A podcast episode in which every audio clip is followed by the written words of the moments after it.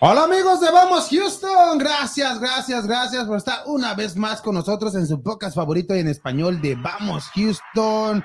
Hoy sábado 10 de septiembre, mi gente, esperando que se encuentren bien y demasiada información el día de hoy, ya que hay mucha actividad deportiva el día de hoy y hubo mucha esta semana y la que viene, mi gente. Mucha información deportiva. Hablaremos de nuestros Astros de Houston, del Dynamo de Houston, de los Texans, que ya se viene el primer partido el día de mañana en contra de los Colts de Indianápolis. Hablaremos de las posibilidades que tiene este equipo tejano en tener una buena temporada, pero ahorita hablaremos también de eso, mi gente. Hablaremos de la recta final del fútbol mexicano, ya que se está poniendo bueno la Liga MX. Y pues también, pues si hablamos de bonitos, también tenemos que hablar de, secciones como el Dynamo, que está teniendo una temporada para el olvido. Y el día de hoy juega este equipo del Dynamo en contra del Sporting Kansas City. Esperamos que pues saquen la casta por dignidad este equipo y que saque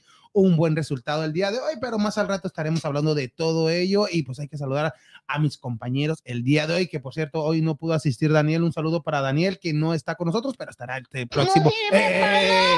Estará este próximo martes, Daniel, saludos. Y ahí ayer lo vimos ahí en el estadio de los Astros de Houston, ahí en el palco, vamos Houston siempre presente en los eventos locales de Houston. Vimos a Daniel ahí trabajando y divirtiéndose muy bien por Daniel y aparte que ganaron los Astros el día de ayer, o sea que fue fue un gran día para este para nuestro compañero Daniel y pues también hay que saludar a Freddy. ¿Cómo estamos, Freddy? Muy buenas tardes, ¿cómo estamos? Buenas tardes, no, y aquí listos para platicar un rato de lo que nos gusta, los deportes y también invitar a la gente que se suscriba al canal de YouTube, eh, ya que estaremos regalando este bonito jersey de los Astros este próximo viernes 16 que nos dio nuestro amigo Chuy el de Design. Solamente suscríbete al canal de YouTube y comenta Go Astros o Vamos Astros y automáticamente estarás en la rifa de este bonito jersey. Y si ya estás eh, suscrito, solamente comenta Vamos Astros o Go Astros. Y esta rifa será el próximo viernes 16 de septiembre, ya que vamos a cambiar eh, el día del podcast. Exactamente, va a ser este próximo viernes ya, mi gente, viernes 16 de septiembre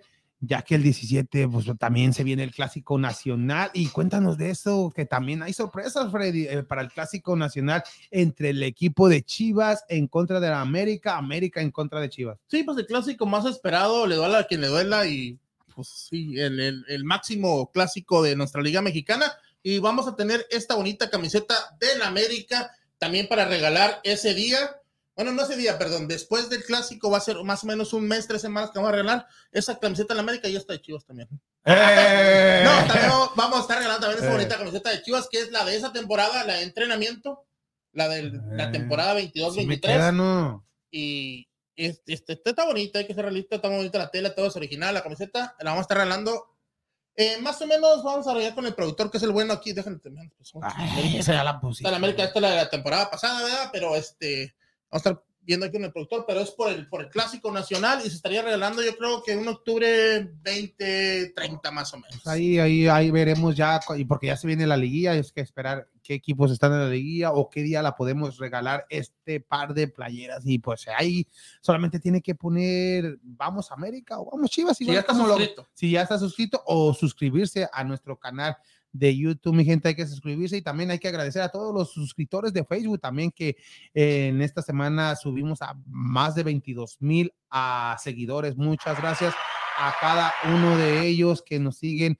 desde que ya, vamos a cumplir dos años, ya próximamente, ya como en unas dos semanas, ya dos años de este proyecto de Vamos Houston. Gracias a toda esa gente que nos sigue en Facebook, YouTube, Instagram, en todas las plataformas, en Spotify, todas las plataformas que nos siga. Muchas, pero muchas gracias. Y también hay que saludar a nuestro productor estrella. ¿Cómo estamos, Ricardo? Muy buenas tardes. Ah, muy buenas tardes a todos. Ya listo para el fútbol americano, ¿no? Sí. sí. ahorita hablaremos de fútbol americano, ya que próximamente, ya que ya empezó la temporada y ya el día de mañana debutan nuestros Texans de Houston. Pero hay que empezar con los Astros de Houston, que todavía andan ardientes este equipo.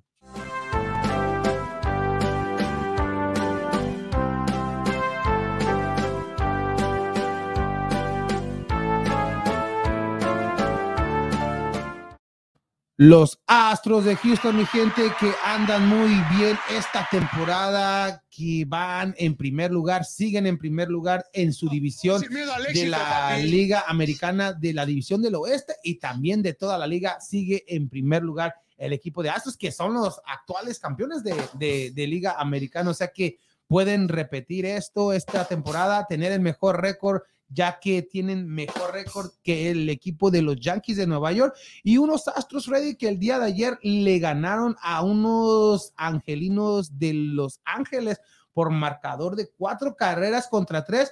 Y lo que hemos dicho en el programa pasado, que el equipo de Houston se le viene un sketch pues favorable, ya que te enfrentas a equipos bajo de 500, o sea que no con récord ganador. Y pues muy bien para los Astros que que, deben de ganar este tipo de series. Ya se le ganó al equipo de los Rangers, ahora está jugando en contra de los Angelinos, dos equipos como Angels y Rangers que han tenido una mala temporada, pero son decepcionantes esta temporada, ya que tienen en la ofensiva jugadores como Mike como este Ontani, igual los Rangers con este Semien, con este Seager, o sea, jugadores que les pagaste mucho, pero mucho dinero para que levante a su equipo. Otro que se me olvida es el tercera base Rendón, que era el que fue campeón, el que es de aquí de, Houston y estudió en la Universidad de Rice, fue campeón con los nacionales, fue factor para este, en, ese, en esa serie que se enfrentó con, en contra de los Astros que fueron campeones,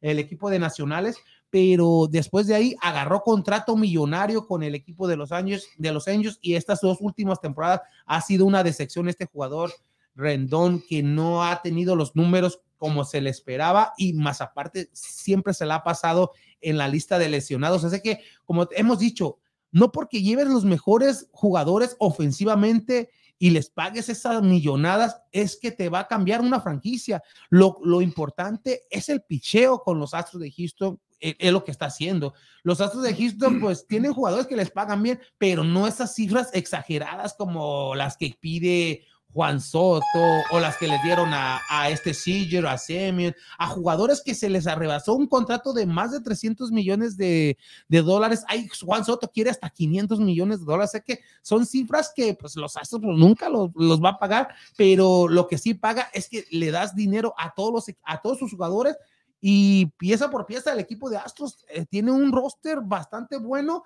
y, los Astros de Houston es un equipo que en estos momentos, junto a los Dodgers de los, los Ángeles, son los favoritos para ganar, para ir a la Serie Mundial y llevarse otra vez un título igual Dodgers o igual los Astros de Houston. Sí, es como dices tú, ¿no? Eh, sobre todo creo que lo importante en, en los Astros es el núcleo que ha dejado. Se han ido piezas importantes, pero de igual manera no es lo mismo deshacerte de todo tu tu equipo a simplemente deshacerte de una o dos piezas que no las puede retener o les tiene mejor opción y traer gente de abajo, ¿no? Gente que viene trabajando bien y es lo que ha hecho bien en los últimos años los Astros de, de Houston, como dices tú, estos equipos que han dejado de hacer mucho con, con grandes estrellas a la ofensiva, pero bueno, los Astros han sabido aprovechar esa temporada y las temporadas pasadas y se fila que va a ser el mejor equipo nuevamente de su división. Y ya lo has dicho, se lesiona un jugador, hay otro jugador, y, y esto verlo en las ligas menores que también se están haciendo buenos, buen trabajo, ya que se lesionó Justin Verlander y suben a Hunter Brown, un jugador de 24 años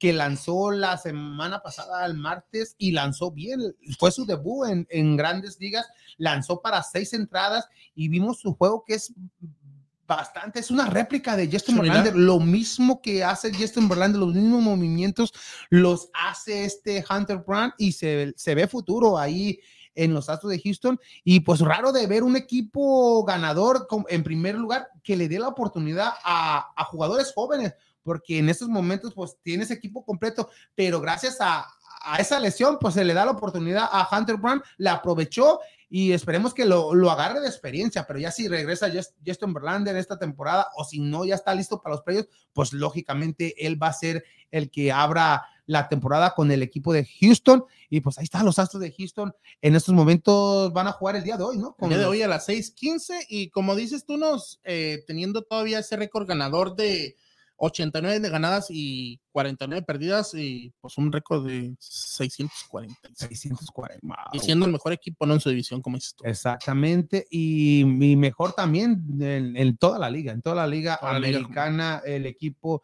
de los Astros de Houston teniendo una temporada bastante buena y notitas, el día de ayer también se dio a conocer este José Urquiri, el mexicano, que ya después, no sé si fue después del juego o antes del juego, eh, su esposa está embarazada y hicieron eso de, ya ves que ahorita está de moda eh, eh, el revelar el sexo del, del, niño que vayan a hacer y pues hacen que si sale rosita o sale azul, dependiendo lo que vaya a ser niño o niña, y pues aventaron una pelota, José Urquiri, el mexicano, le, le pega y pues sale rosita. Felicidades para José Urquiri que va a tener una niña próxima, su esposa, pero ambos van a ser padres nuevamente. Este José Urquiri, felicidades para él. Y también hay que felicitar también a este José eh, Altuve, Altuve que fue nombrado el representante de Astros de Houston para, para ganarse el premio de Roberto Clemente. Fue seleccionado por el equipo de Houston. El, este premio Roberto Clemente es muy importante para cualquier jugador de, del, del béisbol, ya que este premio se le da al al mejor jugador que ayuda a la comunidad. Eh, cada, cada año un equipo selecciona a un jugador de, de, su equipo, pues, y los Astros de Houston este año le dieron el nombramiento a José Altuve porque ayuda mucho a la comunidad. La temporada pasada fue Alex Bregman, cada año cambian de jugador o, o, o, qué jugador ve que está ayudando a la comunidad. Este año es José Altuve que está representando a Houston para poder ganar este premio Roberto Clemente. Y pues todo el mundo lo sabe, este premio se da después de que Roberto Clemente, eh, también por ayudar a, en un, no sé si fue un terremoto allá en, en Centroamérica, no sé si fue Nicaragua, que tuvo un accidente de, de, avión este Roberto Clemente y lamentablemente falleció en ese, en ese viaje por ayudar a la comunidad después de un terremoto que hubo allá en Centroamérica y pues desde ahí entonces se, otorga. se otorga este premio de Roberto Clemente y también hay que recordar Roberto Clemente, máximo jugador puertorriqueño y él falleció teniendo 3.000 hits exactos. O sea que para un beisbolista profesional, eh, llegar a 3000 hits es la meta que más soñada para, para un jugador y él lo tuvo y fueron 3000.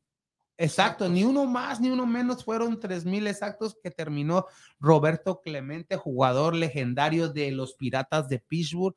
Y por eso, como tú dices, desde ahí entonces se otorga para el jugador que ayuda más a la comunidad. Por ejemplo, ¿te acuerdas cuando hubo aquí el huracán eh, hace cinco años que fue cinco años ya? Lo, lo de Harvey. 2017. Sí, ya cuando, pues cuando fueron campeones, cuando vino Justin Verlander y, lo que hacía JJ Watts, JJ Watts con, con la comunidad es un ejemplo así que cada año un jugador de Astros de Houston, pues casi todos los equipos ayudan a la comunidad. Ahora se le da la oportunidad a José Altuve de poder ganar este premio, pero en ese tiempo, si JJ Watts hubiese sido jugador de Astros de Houston, pues, él lo hubiera ganado fácilmente, ya que después de esa, de esa lamentable tragedia, o, no sé cómo decirle, eso, pues eh, cosas naturales, pero, pero sí, sí fue muchos daños aquí a la ciudad de Houston. Ya próximamente se cumplen cinco años, ya, ya, ya, cinco años de lo de Harvey y pues así se otorga este premio y pues José Altuve nuevamente nombrado para poder llevarse. Hay 32 equipos, hay 32 participantes, no sé si lo vaya a ganar, pero es el que va a representar al equipo de los Astros de Houston. Pues ahí está, mi gente, los Astros de Houston teniendo buena temporada, buena serie en contra de los Angels, récord ganador, ya se acerca próximamente ya la postemporada y pues los Astros solamente van a tener que esperar rival porque en esos momentos ya prácticamente toda uh, matemáticamente no están no, no han ganado la división, pero ya en pero se enfila, se enfila eso, ¿no? es muy difícil que el equipo de los marineros se lo pueda a rebasar y ya próximamente será, yo creo, de los primeros equipos en la Liga Americana en asegurar ese campeonato de división del, del oeste de la Liga Americana y pues ahí los vamos a ver celebrando con champán. Y sí, como dices tú, no, pues ya se le vienen algunas series no tan difíciles, como decimos, se le viene a Tana con Angelinos, Detroit, se le viene nuevamente a Marineros. Baltimore. Sí, o sea, son series que, puedes, mejorar tu récord y esperemos que se queden eh, con ese con esa posición ¿no? de ser el mejor equipo, como dices, de la división y sobre todo también de, de lo que es la liga de este lado. Exactamente, ahí están los Astros de Houston, mi gente, y pues esperemos que sigan por el buen camino y pues hay que seguir con otro equipo local y pues hay que hablar también del Dynamo de Houston. Houston Dynamo, Houston Dynamo, Houston Dynamo. Houston Dynamo, mi gente, que fue la nota de este de esta semana después de que el equipo perdió en contra del equipo de Seattle, ya del equipo del Seattle Sounders por dos goles contra uno. Un juego engañoso porque el equipo de Houston empezó, empezó, empezó ganando el encuentro, ya lo hemos dicho, es la séptima vez que este equipo del Dynamo empieza ganando el encuentro y le dan la vuelta a la tortilla y no saca el resultado y pues ahí fue la clave, ahí fue la clave de estas de esta de esta mala temporada porque son siete partidos que vas ganando, son 21 puntos, que dejas de ir, no, no rescatas ni un empate, te dan la vuelta en estos siete encuentros, más aparte jugadores que no han rendido, ya hemos hablado como lo de HH, que en estos momentos no es solución, a pesar de que mucha gente aquí en Houston, eh, pues está en contra de, de, nosotros, pero... Todo lo defiende. Todo lo defiende, pues lógicamente, pues es, es, es de, pues es, es de Houston, está, está, representando al Dynamo de Houston, pero también hay que ser hay que ser sinceros, y hay, que, exigirles, hay, que exigirles, exactamente, no, no nomás vino a Chache para pasar vacaciones aquí o, o, estar en conciertos a pesar de, de, que está lesionado, pero si estás lesionado, no, para mí no puedes estar haciendo esas cosas, ya lo hemos dicho, ya este, es cuento de, de, no acabar, pero después de este encuentro en contra de, del equipo de Seattle Sounders, la directiva, eh, eh, guiados con este Posta, el gerente general, decide despedir a Paolo Nagamura. Paolo Nagamura dejó de ser el entrenador de, del Houston Dynamo y pues se venía a venir esto, esta, esto de, del despido de Paolo Nagamura, se vienen los asistentes para dirigir el día de hoy en contra de Sporting Kansas City. Ya este, estos, estos encuentros del Dynamo ya son encuentros nomás de, de trámite, ya matemáticamente no sé si vaya a quedar en el último lugar, pero ya es una temporada perdedora. Herrera, me imagino que le van a dar oportunidad ya en los últimos dos juegos para tener actividad, para, para entrar en ritmo, ya que se viene esta gira para ir con selección mexicana y pues Herrera va a estar en, en la lista de 26 jugadores del Tata, no creo que lo vaya a dejar ir. ¡Ajá! ¡Se mamó! Están, están 13 puntos del séptimo lugar. 13. ¿Y cuántos juegos quedan? ¿Como cuatro? No, ya. Cinco con cinco, este. No, tiene que ganar los cinco y depender de, de, otro, de otros resultados que ya es, ya es imposible. ya es imposible. Ya es imposible. Ya hay que, hay que cerrar esta temporada como un fracaso más de, de, este, de esta institución del Houston Dynamo que, pues, que, que nos quisiéramos que el equipo del Dynamo ganara, que, que fuera protagonista en esta MLS, pero ya son muchos, muchas temporadas que este equipo no levanta. La temporada pasada con Tar Ramos en los últimos dos años, o sea que no, no ha levantado. Viene nuevo, nuevo dueño, nueva gerencia, pero para ustedes, Pa Osta, el nuevo gerente general, gerente deportivo del equipo del Dynamo, se equivocó en contratar a Paolo Nagamura, un entrenador que no tenía experiencia, tienes 39 años, nunca has tenido un equipo como, como el, el más importante, el, el, el, representante, el cabeza de, de, del equipo y, y, lo agarra inexperto. Pero para ustedes, ¿se equivocó Pausta o, o, o, tuvo la decisión correcta el darle la oportunidad a, a, gente nueva para que agarre este tipo de jugadores?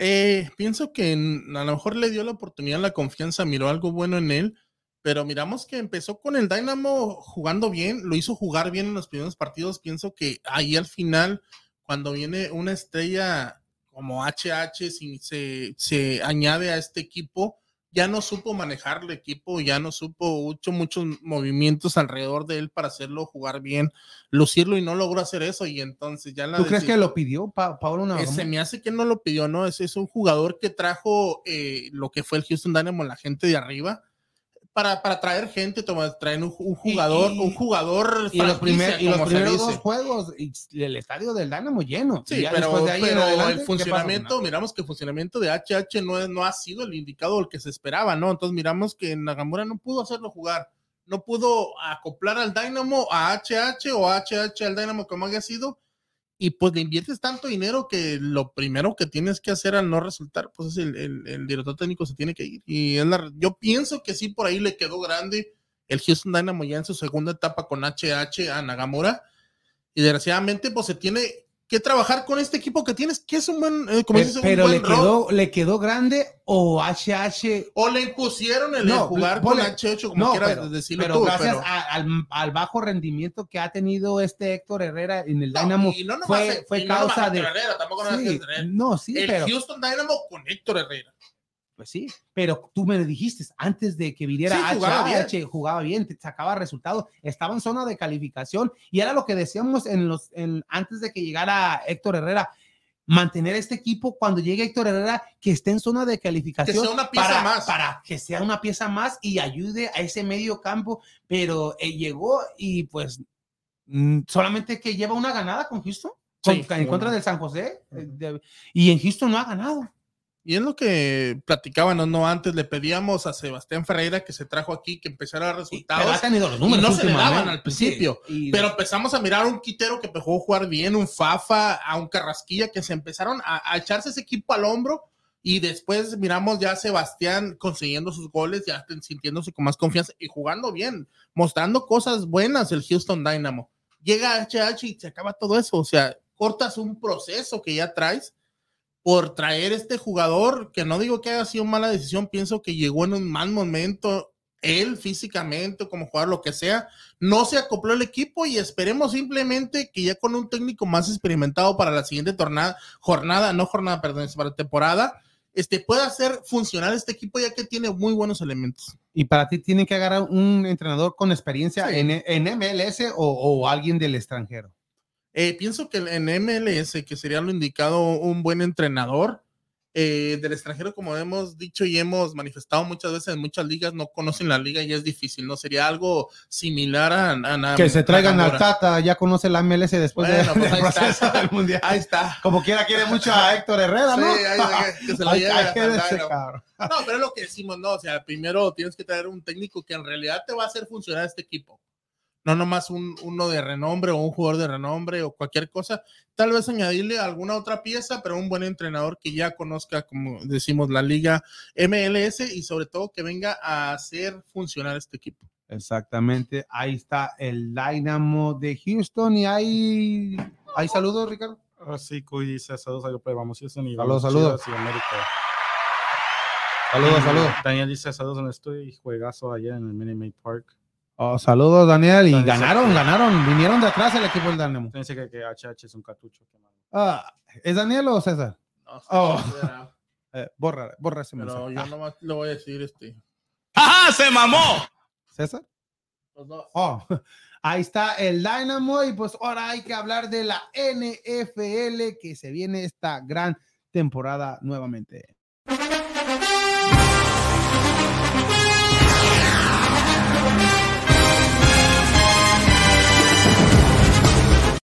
La NFL que ya empezó el jueves pasado con el equipo campeón de los Rams de Los Ángeles en contra de los Bills de Buffalo. Qué juegazo, mi gente. Todos pensaban que eh, los Rams se iban a llevar este triunfo debido a que son los campeones. Les arruinaron la fiesta al equipo de los Bills y los Bills ganan 31 puntos a a 10. O sea que gran resultado para este equipo de Buffalo Bills que derrotan al equipo, pues, campeón, ¿no? Al, actual campeón. Y allí en, en casa, este equipo de los Bills que sacaron este gran, gran resultado. Y pues no creo que sorprenda, ya que, pues, Bills es un equipo que ha sido protagonista en los últimos dos, tres años. Dos, tres años y pues la figura de los Bills es su mariscal de campo, este Jay, Allen, ¿cómo? No, Allen, ¿no? Allen.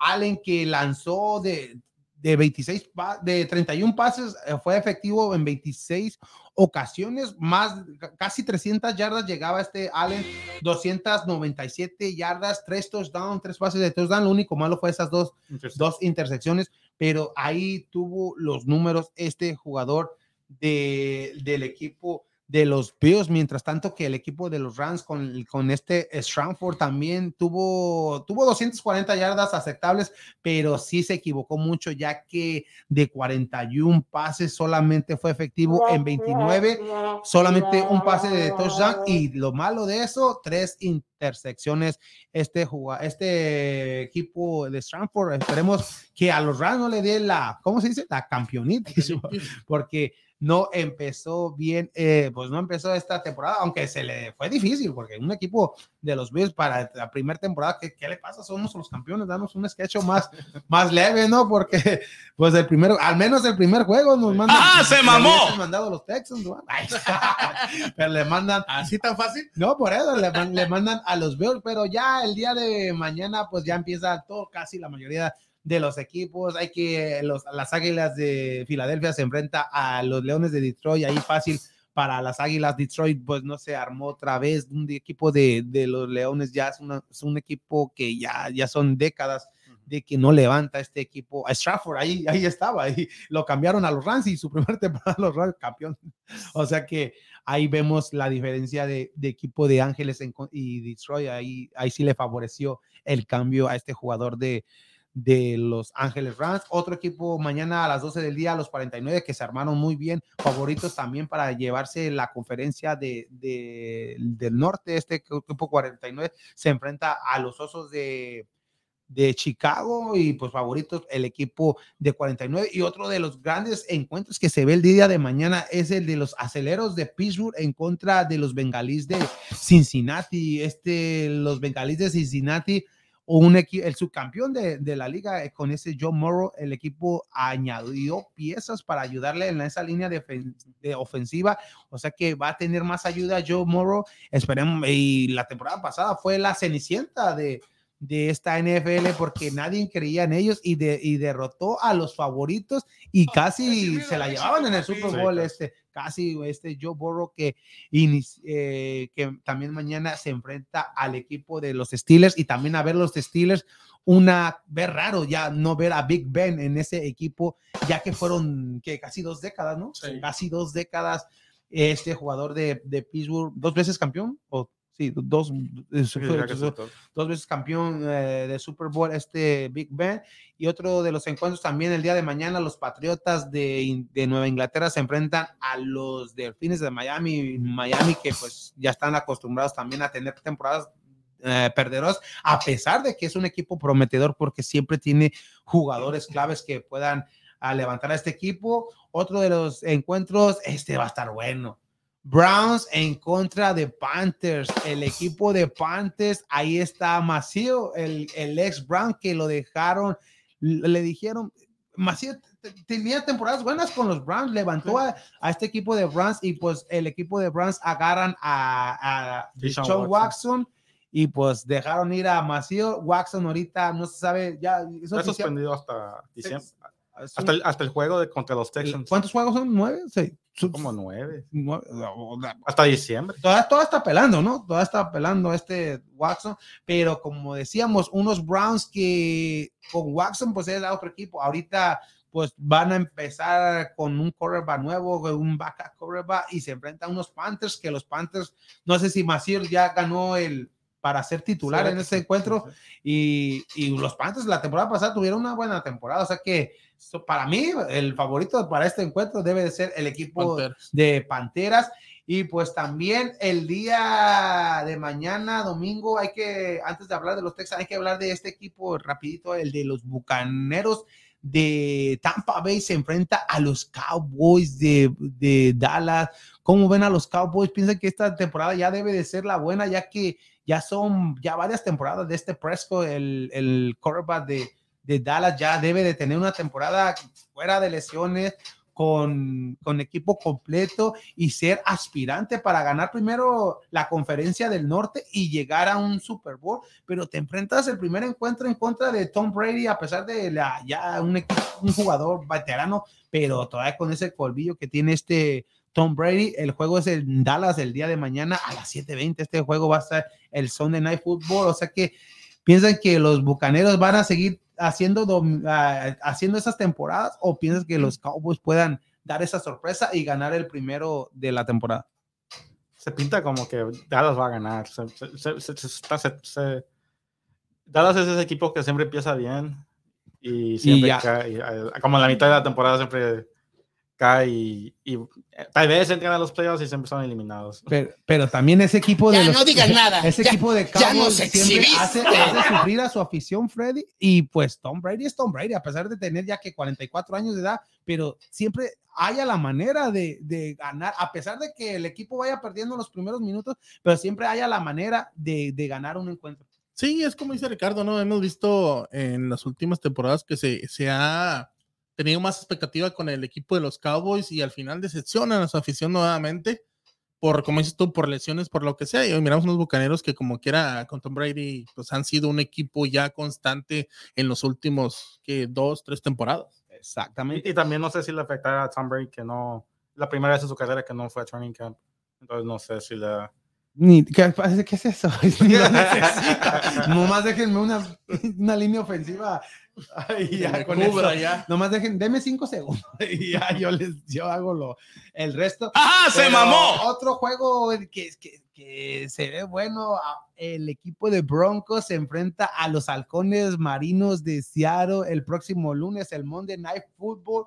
Pero digo que va a ser palmor porque este equipo de Broncos hicieron el cambio entre esos dos equipos. Russell Wilson, que también fue campeón con Seattle, ahora defendiendo los colores de Denver, va y visita a su ex casa. ¿Cómo lo recibirá la, la, gente? Porque él pidió el cambio, no es que lo hayan cambiado, pero también dejó un legado en ese equipo. Fue eh, siempre cada temporada pudo haber tenido dos, Super Bowls después de esa en contra de Nueva Inglaterra, pero Wilson eh, con un equipo nuevo se ve equipo, eh, se ve un encuentro bastante parejo, pero yo pienso que Denver debe de, llevarse este. Es mejor equipo. Es, mejor equipo, pues teniendo a, este jugador de Wilson, este va a ser el Monday Night esperado, o sea que Sunday Night, Monday Night va, va, a estar muy bien, pero hay que hablar también de nuestros Texans de Houston, mi gente. Los, Tex, los Texans de Houston juegan ah, el, me equivoqué, perdón. el día de mañana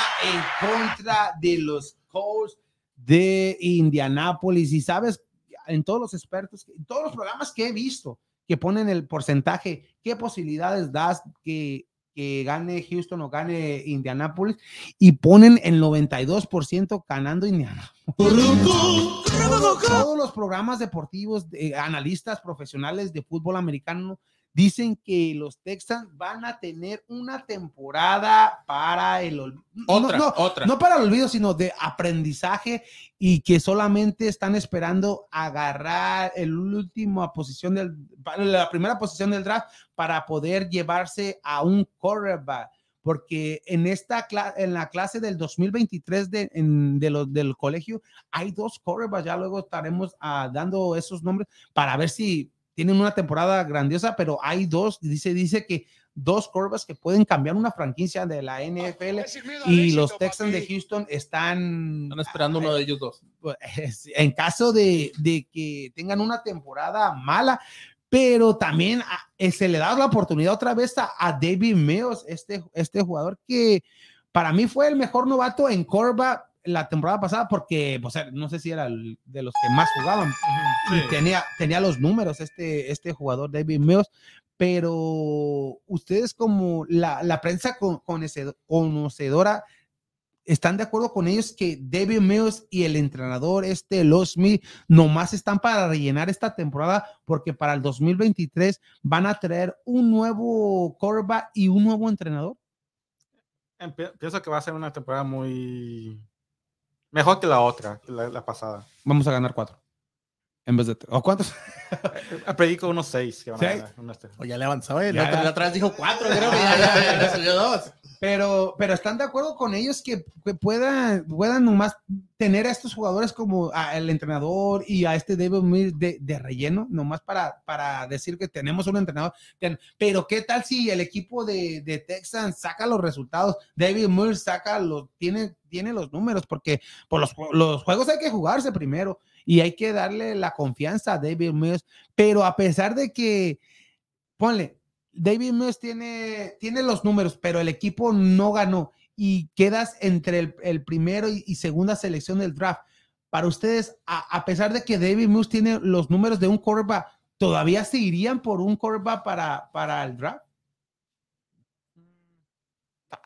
Está muy complicado eso. Porque es como que era si, si sabes que es un quarterback, como dices tú, que viene haciendo las cosas bien y te puede cambiar una franquicia, claro que le vas a dar por ese lado, hay que ser realistas a pesar de... ¿Qué haces con David Mills a pesar de tener También hay que ver lo que hacen en esa temporada, que si están de relleno o no, cómo salen esa temporada y si le salen bien los números, pienso que eh, Texan debería seguir con esa filosofía, con ese equipo hacia enfrente, pero pues tienen esa opción y si son coreback tan buenos, también no podías dejar ir la oportunidad de agarrar un uno de estos dos corebacks. pero esperemos que le vaya bien a, el entrenador de los Texans, Lobby Smith, y también a, David Moose, el coreback, que, que, tenga los números y que le dé la oportunidad de sacar el resultado a este equipo de los Texans. Difícil, no imposible. Pronósticos, ¿piensas que los Texans pueden dar la sorpresa, la campanada el día de mañana en contra de los Colts? Es el primer juego, es difícil, pero pues vienen de tres como dijiste, juegos de pretemporada. Aún así, sacaron los, los juegos adelante. Esperamos algo bueno de los Texans eh, y ojalá y puedan sacar este, este juego adelante. Claro. Va a estar cerca el score, pero pienso que Colts va a ganar. Oh. Matt Ryan, me imagino que va a querer. Oh, y va a ser su primer juego también de Matt Ryan. Matt Ryan, legendario jugador de este equipo de, de Atlanta, de los Falcons. Ahora ah, vistiendo los colores de los Colts. Y, ay, no. Difícil, difícil, pero no imposible para los Texans. Los Texans, lo bueno de lo malo que tienen todo en, todo en contra, nadie cree en ellos y esperemos que eso lo agarren de motivación y que empiecen con el pie derecho y saque el resultado el día de hoy. Go Texans, así se puede, cabrón, sí se puede y mañana tendremos que sacar ese resultado. Y un saludo para, para Gustavo, para Enrique Vázquez, que son los narradores oficiales en español. Saludos para ellos. Ay, mañana ahí conéctense eh, en el radio, ahí en Mega, ¿no? Mega, en Mega están ellos ahí narrando el día de mañana desde las 11, 11 y media del, de la mañana y de ahí para adelante todo el juego. Saludos para ellos y esperemos que el día de mañana, ya lo decíamos, aquí en el Energy Stadium saquen la primera victoria este equipo de los Tejanos de Houston y pues ya hay que hablar de Liga MX ahora sí.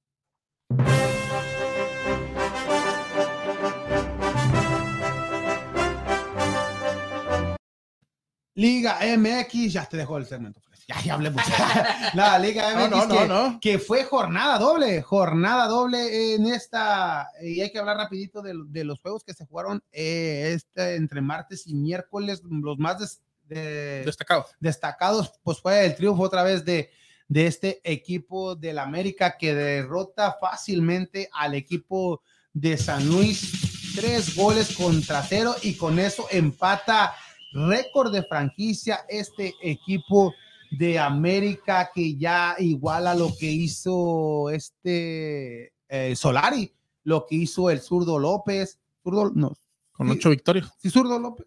Eh, sí, el, entrenador de, América y, Miguel Herrera llegó a seis, también llegó a seis este Mario, Carrillo, pero empata, iguala eh, esta... y va por la marca. Y va por la marca el día de hoy, pero hay que hablar de, este América que es muy difícil de, de cumplir ese récord, ya que te enfrentas a un equipo de Necaxa que van a jugar en, en, Aguascalientes. Necaxa es de esos equipos que se le batalla. Chivas le consiguió sacar el resultado, pero Necaxa tiene una temporada bastante regular y, deja de eso. América viene con varias bajas en este encuentro. No va a jugar eh, Memo Ochoa, no va a jugar los dos Valdés, Bruno Valdés, Diego Valdés, no va a jugar Cendejas, no va a jugar Aquino, o sea que son bajas que jugadores que han sido regularmente eh, elegidos por este Tan Ortiz en, este, en estos últimos encuentros y en esta racha ganadora de este equipo de América.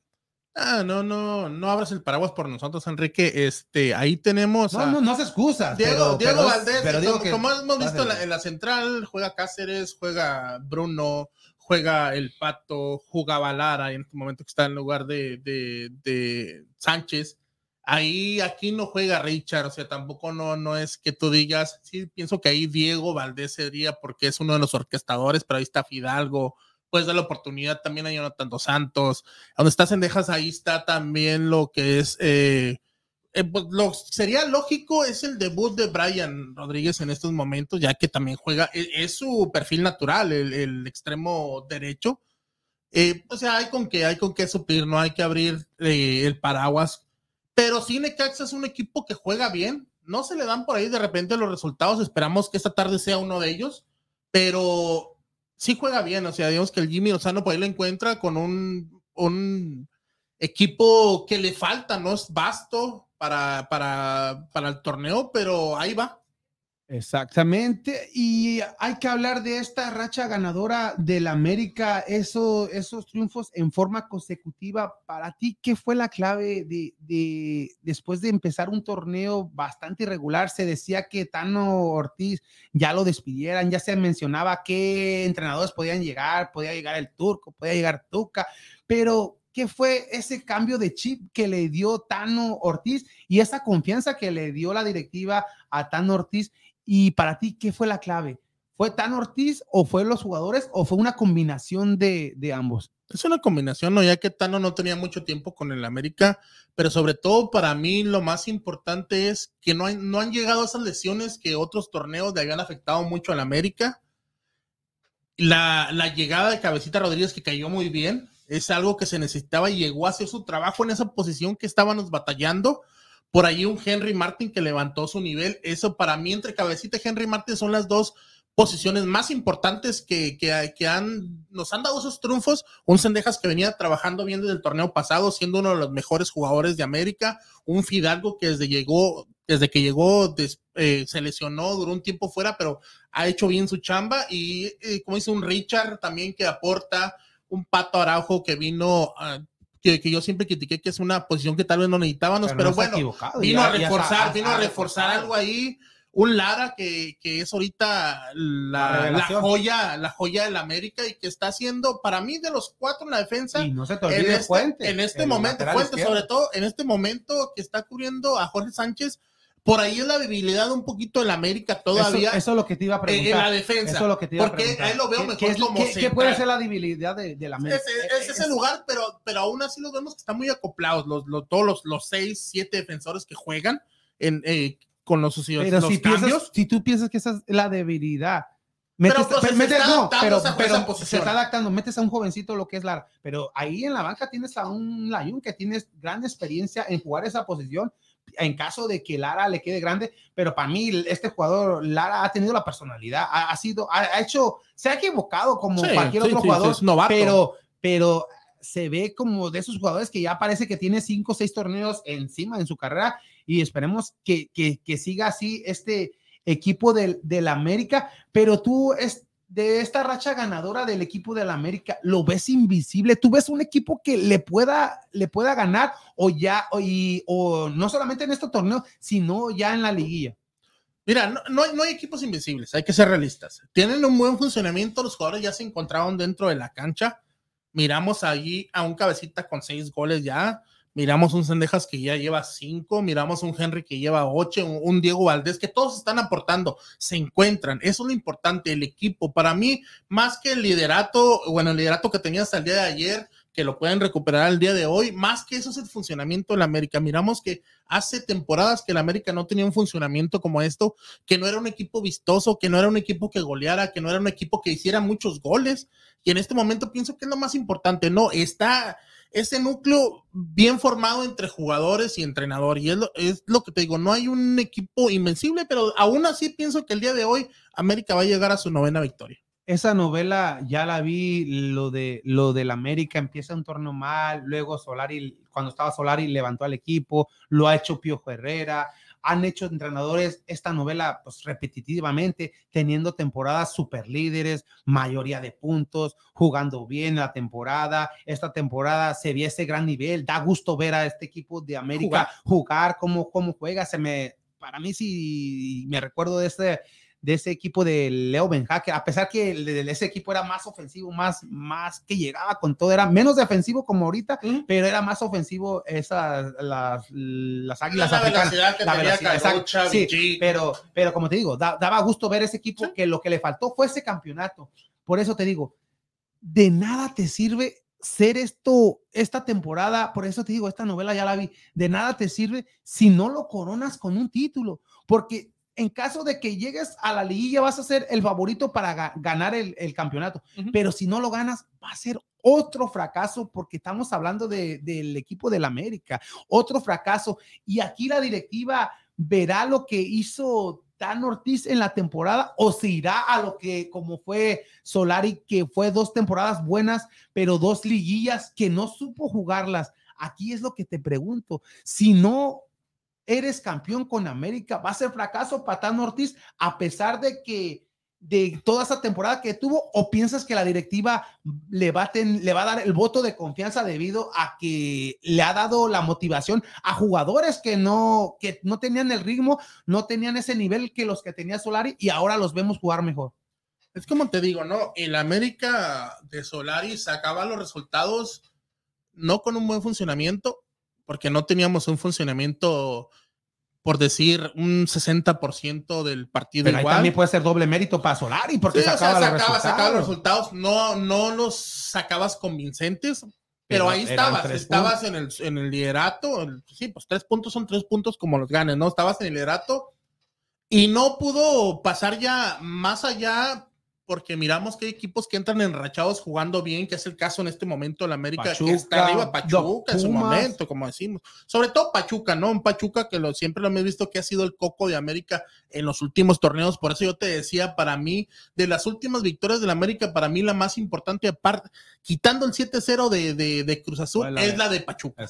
La Pachuca, que es un equipo que ya nos fue un golpe de autoridad. Eh, que ya nos tenía la medida. Le ganas a un Pumas que siempre tienes que ir por ese clásico, a un Cruz Azul que siempre tienes que ir por ese clásico, ganarlos. Como les haya ganado esos partidos, para mí no fueron tan importantes a pesar de que se ganaron sino un Pachuca, de un Pachuca viniendo, jugando bien con Almada, haciendo bien su partido, vienes, le ganas en casa y eres superior a él. Para mí ese es el partido importante de aquí también. Partidos Pero ahora, como dicen, no, ya un Tano Ortiz que ya le encontró al equipo, que el equipo ya se entendió, ya se entiende, miramos, ahí lo que te decía yo, para mí el funcionamiento, los miraban ante Tigres, cómo tocaban, en corto y tocaban y tocaban los tigres nomás los miraban, tocaban, tocaban y el balón el espacio ya sabían dónde se iban a mover. Ya se conocen, ya se conocen cómo juegan, ya se conocen quién se tiene que mover. Es lo que me gusta el funcionamiento del equipo. Y sí, si no es campeón, América es un fracaso, claro que sí lo es. Y más porque ahorita se siente un juego más sólido en América. Ahorita sí lo ves con más posibilidades. Ahorita si lo miras, yo te dije empezando el torneo, para mí es uno de los el cuarto equipo que a lo mejor va a candidatear para el título. Ahorita me preguntas en este momento por el, por el funcionamiento que está teniendo, te puedo decir que es el primero o el segundo, como lo veas con Monterrey que está sacando los resultados, pero el funcionamiento es muy bueno. Pienso que de no llegar a ser campeón, pienso que aguantarían a Tano por el funcionamiento que está teniendo el equipo. Es muy bueno, el americanismo está contento con este tipo de juego, con este tipo de marcadores, con todo pero le hace falta eso, ¿no? La cerecita en el pastel, que sería el título. Exactamente. Ahí hablando de lo que está pasando en la actualidad con este equipo del América, y pues hay que hablar del otro equipo más popular de, México, que es el equipo de Guadalajara. No, me equivoqué, me equivoqué. El equipo de la Chivas Rayadas de Guadalajara que tuvo actividad el miércoles pasado, se enfrentó al equipo de Cholos y saca otra victoria a este equipo del Guadalajara por dos goles contra uno. Un encuentro bastante sufrido, hubo polémica, hubo de todo en este encuentro, pero lo que sí sacó el equipo de Guadalajara fueron los tres puntos. Un equipo de Chivas que ya tiene que seis partidos sin perder. Seis. Seis partidos en forma eh, que no pierde, cuatro victorias, dos empates. El día de hoy se enfrenta a un equipo de Puebla, pero aquí, ¿a qué le damos el crédito, como hablábamos ahorita de América, a qué se le da el crédito? ¿A los jugadores o a Cadena que por fin halló esa alineación que estaba buscando en, desde el inicio de la temporada? Pues ustedes que son chivistas, díganme. Para mí pienso que es el trabajo. El trabajo de esos últimos dos torneos, que como habíamos dicho, no, Chivas no jugaba mal, simplemente no se le daban los resultados. Exacto. Y en este encuentro en contra de, de Cholo hubo varios cambios, mismo sistema, pero eh, sentó como a Vega, sentó a este, a Saldívar, dos jugadores que venían actuando, sentó a este, al Chapo Sánchez, tres jugadores que en esa racha ganadora de tres juegos en forma consecutivas fueron titulares. Se le da la oportunidad a este Alan Mozo, no tuvo un mal partido. Se le da la oportunidad a este a Ormeño, aunque no, no se vio mucho lo de Ormeño, pero ya después de la entrada, cuando entró Alexis Vega, ah, vemos a un este Piojo Alvarado que está subiendo su nivel, este jugador y en selección lo vimos, fue el mejor jugador de, de la selección en aquel encuentro en contra de Paraguay, pero unas Chivas que va levantando el día de hoy te enfrentas a un equipo de Puebla, un Puebla que es el rey del empate, ocho empates en forma consecutiva. No, no en forma consecutiva, oh, pero, en, toda la, en toda la temporada, diez empates, solamente ha perdido una vez. Es el equipo que, que ha perdido menos, pero ha empatado la mayoría. Y el día de hoy Chivas no se debe dar el lujo ni de empatar en este encuentro. Puebla, la temporada pasada, Chivas iba ganando 2 a 0, ¿no? Y el Puebla le da la vuelta tres goles en contra dos ahí y en el estadio del, de ah, no sé qué, Chivas no se puede dar el lujo de dejar ir esta oportunidad en contra de Puebla y si saca ese resultado, vas a ir motivado a enfrentar a unos Tigres que Tigres también ha tenido una temporada que ya despertó, el que goleó al equipo de Toluca y Chivas se enfrentaría a Tigres entre semana y América se enfrentaría a Santos. Si estos equipos siguen con estos buenos resultados, el clásico que se nos viene el próximo fin de semana será grandioso, ya que sería, sería, ya, ya tiene tiempo que ambos equipos no vienen enrachados y teniendo una temporada buena. Sí, que un clásico no, no causa tanta expectativa, un clásico nacional, ¿no? Poquito lo que decías del juego de Puebla en contra de Chivas, miro al, al Puebla tipo el Chivas del torneo pasado, ¿no? Que jugaba bien, pero no conseguía los resultados. Puro empate, empataba, empataba y jugaba bien. Luego en el último partido ganando 2-0 ante Pachuca y al final le sacan el empate. Y en, cuanto, en cuántos juegos no hemos visto eso, pero miramos a un Chivas que ahora en este torneo está haciendo todo lo contrario o de la mitad para acá del torneo pasado, ¿no? Ya está jugando bien, está anotando, sobre todo, como yo te dije, para mí la pieza más importante, a la mejor de Chivas defensivamente es, es este el portero. El guacho, lo que es el guacho Jiménez. Que tuvo, que en cada partido siempre tiene una o dos de mínimo. De y el Nene Beltrano, que para ese partido al parecer va a, estar, va a quedar fuera, pero sí pienso que Chivas tendría que sacar los tres puntos, no fácilmente, pero un 2 a 1 lo veo ganando el día de hoy. Sí, tiene, tiene que sacarlo los tres puntos, porque si en caso de empate no es que ganes un punto, sino vas a, vas estás a perdiendo dos. estás perdiendo dos y está muy cerrado ya ganando, ya prácticamente aseguras el repechaje y pues y ganando todavía tienes aspiraciones para, para entrar directo a la liguilla. Y otro de los equipos que tuvo, que, sí, que tuvo dos partidos en forma consecutiva ganando es el equipo de Monterrey, ya que entre semanas se enfrentó a Cruz Azul, le gana, le gana este equipo de la máquina y el día de ayer abrió la jornada con un triunfo en contra de los Bravos de, Juárez? y Monterrey. Gracias a eso vuelve a ser el líder del fútbol mexicano, dependiendo de lo que pase el día de hoy en contra de América Necaxa. Pero a diferencia de lo que está haciendo América y lo que está haciendo Monterrey, Monterrey está sacando los resultados, pero todavía no es equipo, no es esa planadora que podemos ver de este equipo de rayados debido a todos esos jugadores que tiene el potencial de ser un gran, gran equipo, de aplastar a estos rivales como el día de ayer, Bravos y Monterrey, solamente pues, por la mínima no, no, no es que el equipo vaya, que la figura fue Talavera, solamente el equipo fue conservador, el equipo de Rayados mete su gol y ya pues ya jugando más conservativo, eh, ya sabemos lo que hace Buse con este equipo de Rayados, pero Rayados todavía no es ese equipo que tú lo ves debido a estar en primer lugar, pero no lo ves amplio favorito de llevarse título como vemos a un América en estos momentos. No ves un equipo que te dé miedo Así es la palabra, ¿no? A pesar de que tiene jugadores que lo, te pueden lo dar ves, lo ves como dices tú, lo ves eh, la alineación y dices, puta, pues qué equipazo. Pero ya en funcionamiento es lo que le falta, ¿no? Vemos a veces un, un Rayados muy partido, muy partido. Eh, el día de ayer pienso que Bravos tuvo mala suerte. Bravos, mínimo era porque hubiera sacado el empate, ya que Bravos, como hemos dicho, no juega mal. Pero al final vemos que al final saca el partido eh, por ahí en Monterrey y la jugada de, de Bravos, no sé si la miraste, la, la del portero que se le va y para mí entró, era gol legítimo de Bravos, pero lo dan que no cruza la línea. Entonces son cositas, ¿no? Que a Bravos le hace falta esa pieza, a pesar de que llegó Machís, a pesar de que Lascano entra al final, no, no es ese Lascano de hace dos torneos después de la lesión, pero ahí va Bravos, ¿no? Ya ahorita está fuera de lo que es la, la para el repechaje, ya no creo que le vaya a alcanzar a entrar pero lo miramos que fue un equipo un poquito más competitivo, no sacando los resultados, y un Monterrey que, como dices tú, no, no ha sido aplastante. Pienso que eh, cuando le ganó la América, por decir un referente en un partido bueno entre ambos equipos o parejo, eh, por ahí fue muy, muy temprano y Monterrey, pues claro, aprovechó los últimos minutos, ir en desventaja hizo dos goles que América ya no pudo reaccionar. Pero de ahí en más, yo no he visto ese Monterrey que sea mejor que el otro equipo. Ha sacado los resultados, que es lo importante, y lo mantienen ahí en primer lugar y puede terminar el torneo así, que sería algo también bueno para el equipo de Monterrey. Pero lo veo ese funcionamiento que todavía lo miro que si entraría, eh, va a entrar a la liguilla y cualquier equipo lo podría echar fuera.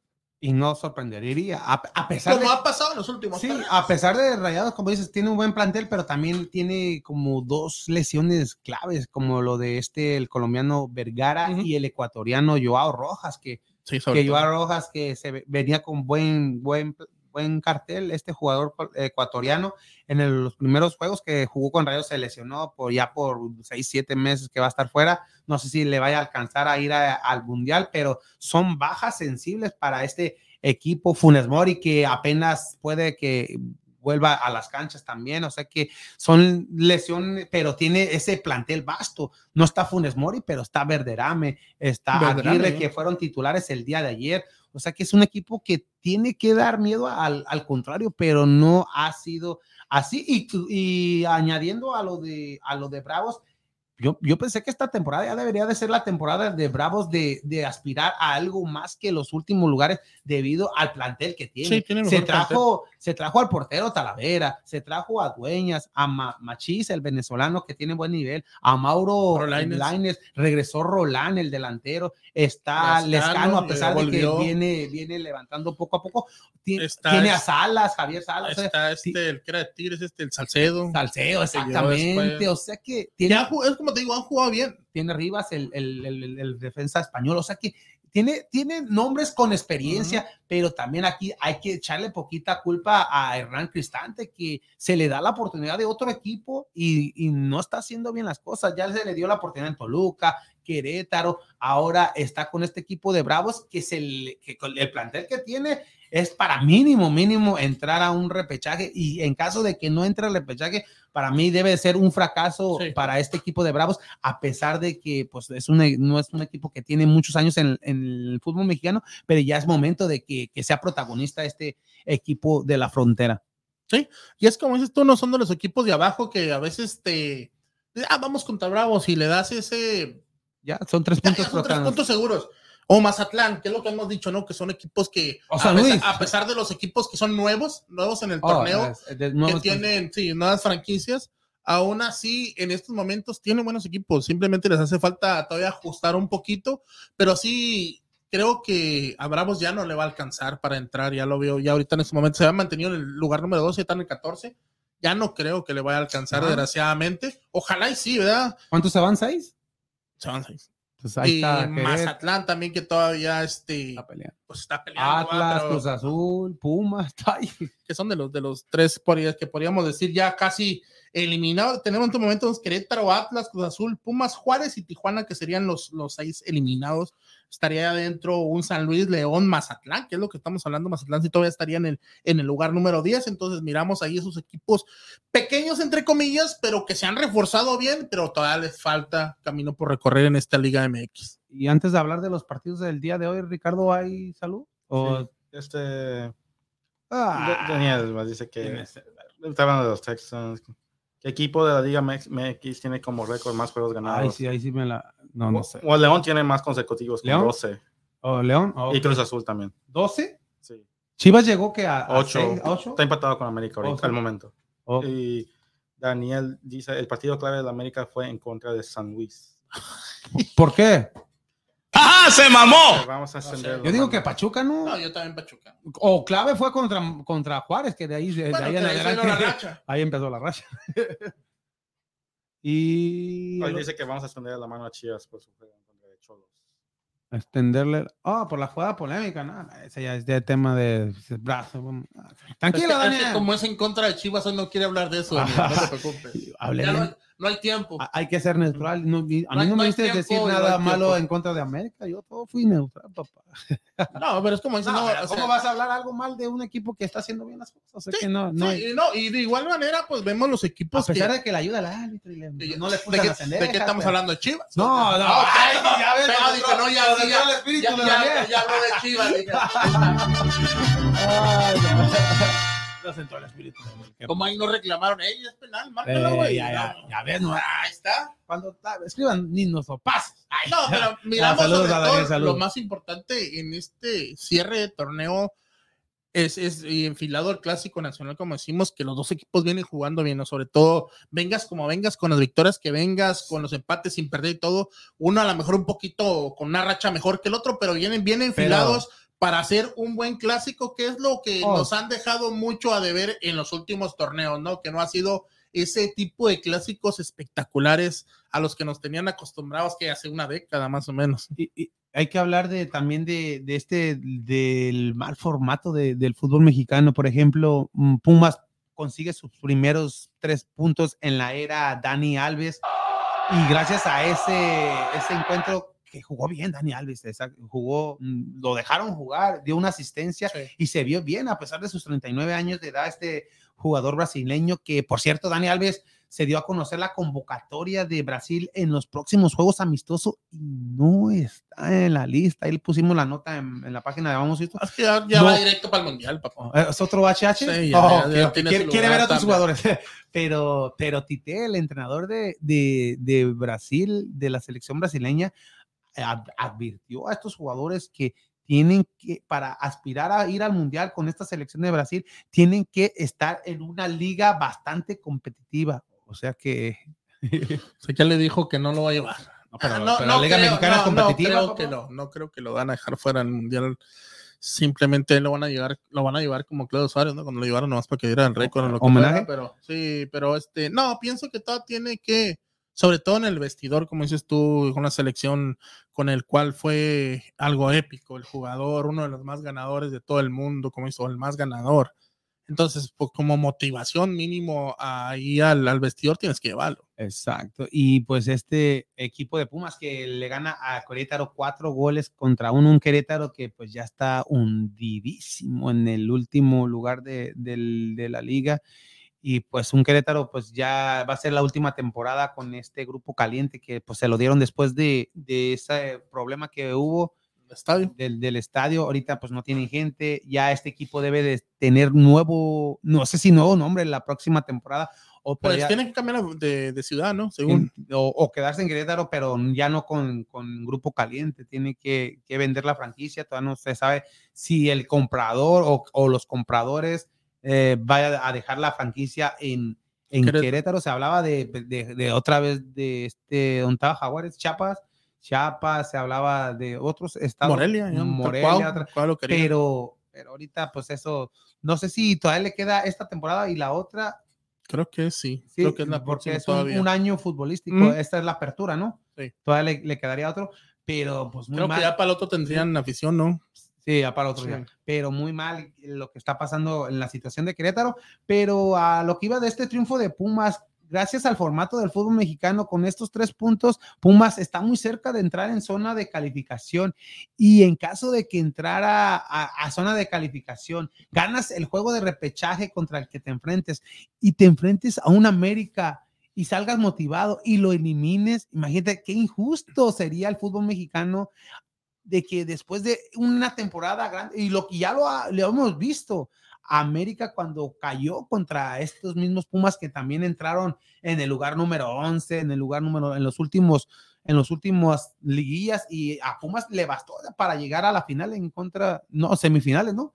Y final contra León también. Eliminó Cruz Azul cuando le metió los 4-0 y dio la vuelta. O sea que aquí el formato del fútbol mexicano es no como empiece la temporada, es como la termines y si entras enrachado, pues es así le ha pasado a varios equipos y les da la oportunidad de, aspirar para, para, el campeonato. Algo injusto por, por como todos los, estos equipos que hicieron una gran temporada y caer en las primeras rondas, o sea que pues, pues por eso te digo, lo que hagas en la liga es muy diferente a la liguilla. La liguilla es otro, otro torneo y pues tienen que estar más enfocados a lo que hiciste en, temporada regular, porque quedar en primer lugar de, la temporada no te sirve de nada. No te asegura nada, es como dices tú, eh, los primeros cuatro simplemente descansan la primera jornada y de ahí esperan rival, que entre comillas debería de ser los primeros lugares rivales de los más fáciles, por decir pero hemos visto esos casos que dices tú que el, último lugar o alguno de los últimos viene y elimina al líder o super líder en su momento. Y es algo injusto, pero es algo que a la gente le gusta o se le hace la liga más vistosa, como quieras tú, para hacer más dinero, o lo que sea. Pero es algo que no debería estar, ¿no? Simplemente entrar del 1 al 8 y que se enfrenten los mejores 8 lugares sin descansar ni una semana, nada. Simplemente entrar directamente para no cortar tampoco ningún ritmo de ningún equipo. Y el día de hoy siguen los partidos, de, hoy hay muchos partidos, América en contra de Necaxa y a las 5 también hay juego, ¿no? Sí, Querétaro en contra de Santos, a las 7, como dices, Necaxa en contra de América, a las 9, Tigres León, a, también a, las... Este vendría siendo que a las 8, a las, a las 9, este, el Toluca Pumas, y también las Chivas, también a las nueve. Chivas a las nueve. Y hay que hablar del partido de Santos Querétaro. ¿Te sorprendería una victoria de Querétaro en contra de, este equipo de Torreón que ha tenido una temporada regular, a pesar de que perdió el, encuentro pasado? Pero. Santos, ante un Pachuca. Sí, pero Santos tiene que ganar este, este encuentro porque en entre semana se, se, le viene el equipo de, de América, pero Querétaro Santos no tiene que tener problemas Santos para sacar el resultado, ¿no? No, pienso que aquí va de visitante, pero igual la localidad para Querétaro pues no importa, no, no, tienes afición en el estadio en primera y al último pues eres el, el peor equipo con solamente ocho puntos, un Santos que viene jugando bien y que como dices tú, pues tal vez hasta a lo mejor le des algún descanso a sus jugadores, algunos jugadores lo quiso América en contra de Querétaro para este próximo enfrentamiento ante el América, que va a ser uno de los más importantes, ya que también Santos está buscando meterse en los primeros cuatro lugares, no mantenerse ahí. Y los partidos de las 7 de la noche, el de América Necaxas, ves un Necaxa que tenga la oportunidad de romperle esta racha al equipo de América a pesar de, las ausencias que tiene este equipo de América. Eh, pienso que las ausencias no van a pesar por ahí. Si, si alguna te pesa, para mí en este momento sería la de Cendejas ese, ese, No, no, ahí tenemos a Oscar Jiménez que ha sido un buen portero cuando se ha requerido. Sendejas, Diego, aún, aún así que ha participado mucho y todo, no está en ese nivel que estuvo el torneo pasado, está recuperando su nivel. Ha, ha, hecho varios goles importantes para el América, pero pienso que ahí Fidalgo en media cancha sería el líder en este momento, con Dos Santos y con Richard por el otro lado, tal vez. Pero. ¿Sigue la racha? Sí, yo pienso que llegan a su novena victoria. Eh, no pienso que haya un problema con Necaxa, ¿no? Y, sobre todo, sobre todo, como te digo, por esa ofensiva que tiene América, hace muchos goles y cualquiera te los hace. ¿Sigue la racha, Ricardo, o aquí se acaba? Empatan. Empatan, pues se acaba la racha. No, no, sin perder, papá. Pero se acabó. Sí, ganadora y sería, la, sería el récord de América en franquicia, que solo la más dices que León, León, es el, el 12. Entonces, si ganara hoy América, si llegaría a qué? Al 9 si gana a Santos 10, con Chivas, oh, no, no la. 11 sí, empataría con Puebla con 12 si ganara todos de que es el final. No, no, espera. Con si ganara, te, digo. te digo, si ganara con Puebla todos llegaría a 12. Para ti sigue, para ti, pues acaba el empate, yo digo que van a empatar. Y ahí, ahí acaba la racha para este equipo de América. ¿Y otro partido de las 7 me dijiste, León? Eh, León en contra de Tigres también. León Tigres, un León que pues ha tenido una temporada irregular. Tengo, tengo un dato de ese juego. ¿De León Tigres? de Tigres y León. Ah, ¿Qué pasó? Cada, vez que León ha jugado en, el volcán, nomás ha ganado cuatro veces en toda su historia y nomás una vez en los últimos 30 años. Y fue en 2017. O, sea, que ya sabemos quién va a ganar.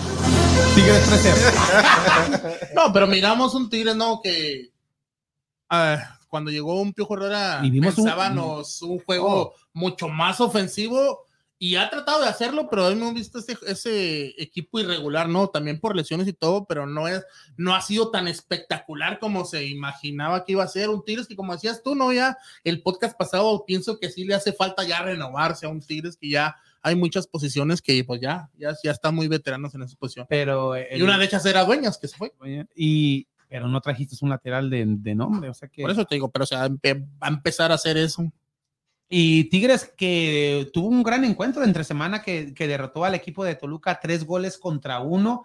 Con, un, con este, metieron los dos franceses, regresó Taubín, dio un gran encuentro. Córdoba, este Córdoba. Que ese golazo parece que le hizo con un guante, ahí el golazo que le hizo al portero Thiago Vol- Volpi de, de tiro libre, le da el triunfo a este equipo universitario y pues con ese dato que pone Ricardo, pues yo no veo ni posibilidades para este equipo de León, ya que León no ha sido ese León que lo, que lo vimos con Nacho Ambriz, ni la, ni la sombra de, de con el entrenador Holland la temporada pasada, que los llevó también a una final, ¿no? Holland. Y ahora este, este entrenador portugués no, no ha levantado con este equipo de León.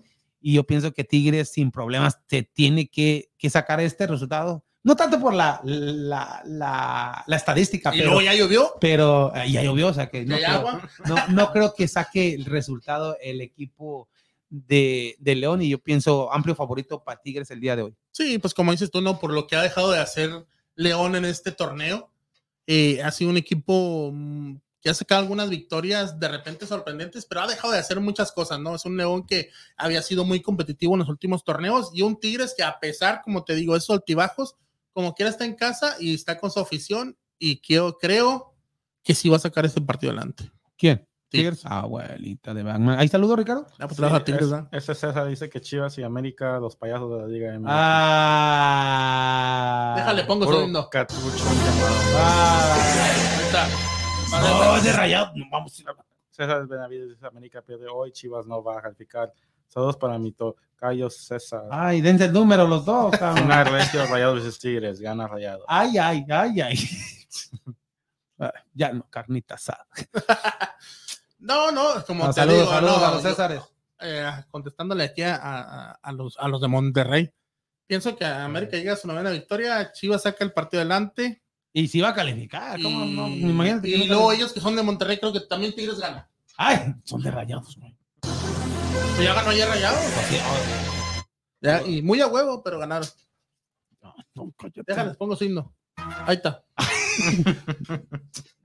No, Vamos a lo que sigue. No a invitar. A que Pones bien el himno, güey. Órale, ahí está. ya. Ah, saludos, saludos a, a César y César. ¿eh? Todo, todo, todo, todo. Dale, dale. Anímate, Dani. No me oigo. Ay, súbele, ya, estuvo. ya. Prometo, no Ah, ya, pues. Capela, viéndotelo. Ah, ya, ya comenzó. saluditos para ellos, No, a no. todos ellos y gracias por estar a- también a- aquí atentos al, al podcast de Vamos. Gracias, gracias a César Benavides y César Garza que siempre están al pendiente y pues ahí te mandaron saludos César, hasta Freddy. Freddy Quique, los esperan para la fiesta de mi hijo Aurelio. Ay, muchas Muchas gracias, muchas gracias, muchas gracias. Ahí, ahí, pues ahí, ahí estaremos, que hoy va a ser el clásico y va a La ser pelea la, pelea de Canelo. Ya viene próximamente la pelea de Canelo el próximo sábado 17, viernes 16 estaremos regalando la camisa de los asos, o sea que mucha, mucho de Suerte para toda la gente que sea ahí, que ha comentado. Claro sí. Exacto. Y o- otro partido del día de hoy a las, ya son todos los de las 7. Sí, a las 9, pues el Toluca. ¿cómo es Toluca, Toluca, Pumas, ese partido será en Toluca, ¿no? Toluca. En Toluca, ya que Pumas jugó en el- la Universidad de Toluca, jugó de visitante, eh, y pues Toluca tiene que sacar los tres puntos, y o, o piensas que Pumas ya viene con este triunfo en Querétaro, puede que cambie las cosas. Pumas siempre se le, la- se le la- siempre saca resultados positivos en, en la bombonera y hace grandes partidos. Y un Pumas que ya lo vimos diferente a pesar Más de que no- suelto. más suelto, regresó sabio en- con el partido de Atlas, tuvo la oportunidad de, de- de llevarse el, este Ortiz, el Palermo Ortiz, también ya regresó en esa defensa central. Pumas que pues en la defensa ha sido sólida en estos últimos dos encuentros y tiene posibilidades de ganarle a un Toluca que un Toluca tuvo suerte con el, en, en el encuentro de Guadalajara, no, no perdió por, por decisiones arbitrales, ya, ya, ya los hemos comentado, pero se le dio el resultado a este equipo de Toluca en, empatado ese encuentro, va con Tigres, lo golean y pues es muy importante para Nacho Ambriz porque ya se viene la recta final y como decíamos, no importa cómo empieces el torneo, sino cómo lo terminas. Un Toluca que lo veíamos en los primeros cinco encuentros, ya en el título, veíamos en ese tiempo, eh, en ese, un Chivas, un América, que veíamos a ver qué entrenador iban a correr primero, no fue así, Toluca era el favorito en ese entonces y ahorita lo que hemos visto de este equipo choricero que no ha tenido los resultados últimamente. Sí, se le está cayendo el equipo a Nachito Ambriz y por ahí es, lo que te digo, en, el juego en contra de Tigres me sorprendió más, no, no la victoria de Tigres, sino el funcionamiento de Toluca, que como te digo, se le está cayendo el equipo a Nacho Ambriz. Y es un encuentro difícil, ¿no? Ya que Pumas viene con esa confianza, esa victoria de 4-1, un dinero que volvió a anotar y doblete, un, como esto, un Dani Alves que, y entró de que jugó bien entonces, pienso que va a ser un partido difícil, pero la verdad no creo que Pumas, con todo respeto, llegue a dos victorias consecutivas. Empatan. Empatan. Otra, pero sería mal resultado para, para el equipo. Para, ambos, para, ambos. Porque, uno está tratando de mantenerse y el otro el, colarse por ahí al final. Y el último partido es Chivas, Chivas, Puebla, un Chivas Puebla, ya lo hemos dicho, Chivas tiene que sacar estos tres puntos y me imagino que se le van a dar las cosas ya que Puebla eh, no es ese mismo Puebla, a pesar de que le llevaba esos 2 a 0 eh, a favor en contra de Pachuca, un Pachuca que pues, está entre los primeros lugares en el torneo, pero en el segundo tiempo el equipo poblano en los últimos 15 minutos le, casi hasta le podían haber ganado 3 a 2 y se le viene otro empate y pues ya lo hemos dicho, este equipo de la, Carmón yo pienso que ya, ya cumplió su ciclo, necesita otro reto más para este entrenador, ya que sabemos que es un gran entrenador y, y esperemos verlo en otro equipo más competitivo, con más renombre, a ver si hace lo mismo que ha hecho con este equipo poblano. Sí, un, como te digo, un Puebla que juega bien, pero no se le han dado los resultados, ¿no? A pesar de irte arriba en el marcador, deja de hacer cosas al final y por ahí entrega los partidos. Pero, pues en este momento, un Puebla que en qué lugar está, todavía está dentro de, lo que va a ser las. El repechaje. Están en noveno lugar, entonces pienso que puede dificultársele el, el día de hoy. A pesar de que Puebla no es un equipo que viene sacando los resultados, creo que va a ser un partido importante para Chivas. ¿eh? Va a ser difícil para Chivas, para mí pero sí pienso que Chivas saca el partido adelante. Ahí está. ¿Y partidos para el día de mañana? Cruz Azul. Sí, para, para el día de mañana también tenemos partidos. Ya como decías tú, se están eh, ahora sí que empalmando estas jornadas, jornadas dobles, y está el equipo de Cruz Azul en contra de Mazatlán a las 4 de la tarde va a ser, y el Atlas en contra de San Luis a las 6.05 y cerraría la jornada con el Pachuca Tijuana a las 8 de la noche. Y como dices, el próximo, pues ya martes empezarían los juegos que todavía están pendientes de, la jornada número 9, que sería Chivas en contra de Tigres, y de la jornada número 5, América Santos, la jornada número 8, Juárez Pachuca, que serían entre martes y miércoles, y ya la jornada 16, pues estarían pasando el próximo jueves con el Cruz Azul León. A la ya, no, ahí cerraría la jornada, se dice, porque la jornada oh, sí, sí, empezaría la 15, se adelantó, se adelantó por, la fecha jugaron, es verdad. Exactamente. Y pues hay que hablar de Cruz Azul, un Cruz Azul que después de ganarle también al Querétaro, va de visita al equipo de. Perdió con Monterrey. Fue a Monterrey y pierde tres goles contra, contra dos. y pues Cruz Azul sería ya su casi su última oportunidad para poder entrar en una zona de repechaje, te enfrentas el día de mañana a... El día, eh, no, pero te iba a decir, no, lo más importante, aparte de esa derrota en contra del equipo de Monterrey, es ese empate, ¿no? Ante, ante Juárez que para mí eran los dos partidos que oh, tengo importantes donde pudo haber oh, sumado. Sumado, sí, pero quedas que quedaron 2-2, iba ganando Cruz Azul 2-0, le expulsan uno a Juárez y al final Juárez le saca el empate. Y mañana juega Cruz y mañana juega contra Mazatlán. Mazatlán que, y juegan en el Azteca, Mazatlán que pues eh, es uno de esos equipos que se le complica a cualquier equipo y Mazatlán. Y que, igual necesita puntos porque está en zona de calificación. Y viene de, de ganarle al, al bicampeón del fútbol mexicano Atlas y un Atlas que ya se está hundiendo. ¿Qué pasa con este equipo de Atlas? Que mañana también se juega su última oportunidad para tener aspiraciones para entrar a una liguilla y se enfrenta a San Luis, un equipo de San Luis que también ha tenido una temporada irregular, pero ha sacado en veces los, los puntos con equipos importantes, este equipo de San Luis, pero Atlas, Atlas eh, se juega al último el día de mañana. Sí, es un partido en el cual tienes, ahora sí que como dice, ¿no? De ganar o morir para ambos equipos. Sí, la verdad, pienso que va a sacar el partido San Luis. A Atlas no se le ve ese funcionamiento que había tenido. Y pues bueno, pues ya al menos consiguieron, tiene su colchoncito, ¿no? Bicampeonato, otros y, 150 años más. y sigue la Conca Champions, o sea que ahí va a estar representando al fútbol mexicano este equipo del Atlas. Y ahí saludos, Ricardo. Este dice que con la camisa, con la, camisa de Monterrey si no, si no entran. Ah. Quique que canta de, de Monterrey. Ya, la canté. No, pues no, no voy a llevarla a Monterrey, me voy a ponerla en la América. ¿Por qué? Ah, pues el clásico. Dice que con la, con la camiseta de Monterrey no entran. Ah, o, o, si no la llevamos puesta.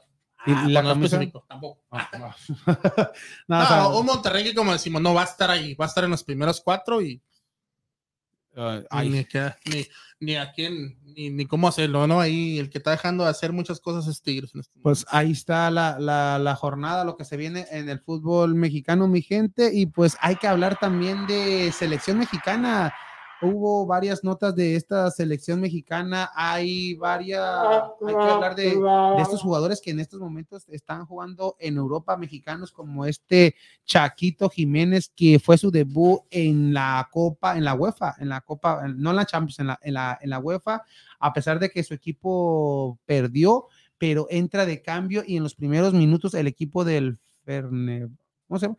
El equipo, ah, el equipo, el equipo de, de, Holanda. Es muy difícil. Mil disculpas. Pero eh, respondió. no lo eh, Pero respondió este equipo holandés y más con la entrada del de, Chaco Jiménez. Chaquito Jiménez mete dos goles. el Bebote mete dos goles. Tuvo la oportunidad de ser un tercero, pero lamentablemente el VAR no les da ese penal que sería a favor de, de este equipo de, de Holanda y pues tuvo oportunidad de hacer un hat-trick en su debut en Copa UEFA y, un, y Chaco que no es, no es titular debido a que pues ahí tiene a Danilo, un, un delantero brasileño que es muy bueno, es el, el nueve titular de, de, este equipo holandés, pero poco a poco ha entrado de cambio, ya lleva tres goles con, con este equipo holandés y pues eh, está empezando bien lo, este jugador y otro jugador que pues está haciendo bien las cosas, otro delantero es Henry Martin que despertó en este torneo y lo bueno de selección mexicana que despierta en el momento indicado ya que tuvo dos, que dos torneos que para el olvido con, con el este último sobre todo que fue tres, goles para él, el anterior que tuvo como cinco más o menos. Con este equipo de la América, pero hay que ver eso, esa delantera que se podría llevar Tata eh, casi la mayoría de equipos o, se han llevado solamente a, tres a tres nueves, pues. Y en estos momentos el equipo de México tiene cuatro, nueves en la lista de los que ha convocado Tata. Pero si vemos a lo que dijo Tata Martino, que el, el, jugador que esté en selección mexicana es porque esté haciendo bien las cosas en su club. Y pues en estos momentos, si te vas a llevar tres, ¿a quién dejarías fuera? ¿A, Jiménez, a, los, a ambos Jiménez, al Bebote o a Raúl? o a este a la bomba o al Funes Mori que son los para los cuatro nueve que o, te llevarías a los cuatro no yo pienso que para qué te llevar cuatro jugadores si no los vas a usar o sea y él a mí casi prácticamente el nueve tienes que llevar la misma posición como dices tú te vas a llevar tres para mí en estos momentos al funcionamiento de los jugadores en este momento hasta el día de hoy a cómo están jugando sus clubes Sabemos que Jiménez va a ser el, delantero número uno. Raúl. Por, por, a lo mejor por lo que ha hecho en selección, pero para mí. Por merecimiento en estos momentos, ¿no? Para mí, para mí ante Polonia deberías abrir con Henry Martin, titular. Sí. Con Henry Martin por lo que está haciendo. Tal vez el de segundo delantero, un Raúl Jiménez, por como te digo, la jerarquía que tiene en selección. Y de tercer, o a lo mejor hasta de segundo, Juan Miguel, a, un Raúl Jiménez a tercero porque no ha tenido buena temporada después de su elección y buenos juegos, a un Chaquito Jiménez. O sea, para mí automáticamente estaría descartado ahorita en estos momentos, pues ya saben, no podemos decir porque se enoja nuestro amigo Funes Mori. Funes Mori, que tendría que quedar para mí fuera. Y más porque viene de esta lesión, no, no tiene ritmo, no tiene nada y estamos a la vuelta Eh, del y, mundial. y deja de eso, pero Funes Mori esta temporada empezó goleador, metió y que lleva cuatro o cinco goles, Sí. pero no ha participado en los últimos encuentros con, con este cinco, equipo seis, de. Rayados, pero ya, ya va a estar, eh, ya en esta fecha FIFA ya va a estar al 100% Funes Mori y se dice que Tata Martino Pues no al 100%. No, pero va a ya, estar listo. ya va a estar listo, pero si eres Tata, ¿lo convocas a pesar de que no tienes ritmo de juego como Monterrey? Yo para mí te digo, es el delantero que debería de quedar fuera. Y, y- eh, es tu, es tu desear, Sí. pero pasará. No, mi desear. A como están Sí, los jugadores. pero ¿crees que pase? No sé, debería de pasar. Pienso Pa- que mí hacia no. selección va a ir, como dijo él, No, lo- pero- los que estén bien en sus clubes, pienso que sus dos primeras opciones en el último, que lo que va el torneo mexicano, por decir, no nos vamos Pero, para atrás. pero hay que hablar, hay que hablar de, de las vacas sagradas de México. ¿Quién- Por eso te digo. Te Di- digo, o dime sea, de- de todo- sabemos bien claro que Jiménez va a ser el, el titular. Ok, ah, Nadie lo va a quitar Ah, a pesar de que, en los últimos que en el último medio año que ha hecho cuatro o cinco goles. o- hay que hablar de jugador por jugador. Ocho a vaca sagrada. ¿Lo merece? Lo merece, porque ha hecho Por bien lo las que ha cosas. hecho en los últimos, sobre todo en este torneo, pero el torneo pasado también estuvo muy bien con América. Está bien, ahí no hay ni una discusión. ¿De acuerdo, Ricardo? Héctor Moreno, vaca cristal. sagrada, de cristal, ha- se ha lesionado mucho, no, no ha sido ese, ese referente en rayados, ese- esa seguridad. Ahí, en, pues, el, el bueno de ahí es César Montes, en vez de Estefan Medina, pero ha, ha sido titular con, con rayados, pero no ese referente como lo esperaba la afición rayada. Pero este se ha lesionado con rayados, se ha lesionado con selección. Mm, si lo llevan es por porque el, en, el partido, en los estos, mm, Ya está estipulado, así de simple, que lo va a llevar. pero merecido. No. O otro de- guardado. Guardado eh, todavía es uno de los que aporta algo a la selección. Liderazgo. No, y jugando también a veces cuando no juega, sí, sí dices. "Chin, Pero si lo convocó, lo, lo sea, merecía. sí lo lleva así, por, por pero deportivamente no- hablando. Sí. A veces lo mi- miras partidos y dices, chinga, o que dices tú, no, ya están muy viejos, porque sí lo dice uno. Y lo ves y dices, no, me estuviera guardado ahí, haría más. Y sí, o sea, es un jugador que como quiera hace su trabajo, pero ya es un, es un jugador grande. Pero sí, sí, para mí sí se, se va a llevar, ya se están vendiendo las camisetas de, de guardado. Entonces, para mí, él todavía tiene cabida en esa selección para este mundial. Otra de las vacas sagradas de selección mexicana, Raúl Jiménez. No, para mí, Raúl Jiménez, es como te digo, sí, pero sería la tercera opción. ¿Crees que vaya a ser la tercera? No, para mí, Oh, te digo. Para mí, por el momento que está teniendo Henry y por el momento de Chaquito. Chaquito empezó bien el torneo, paró en lo que estuvo la pretemporada ya, y ya empezó su torneo, ya lleva tres goles. Estos, estos, hablando de las vacas sagradas, de los jugadores ya veteranos en esta selección que, pero ahora hay que hablar de los favoritos de, de Tata, como un Gallardo, lateral izquierdo. Lo, merecido que debe de estar ahí.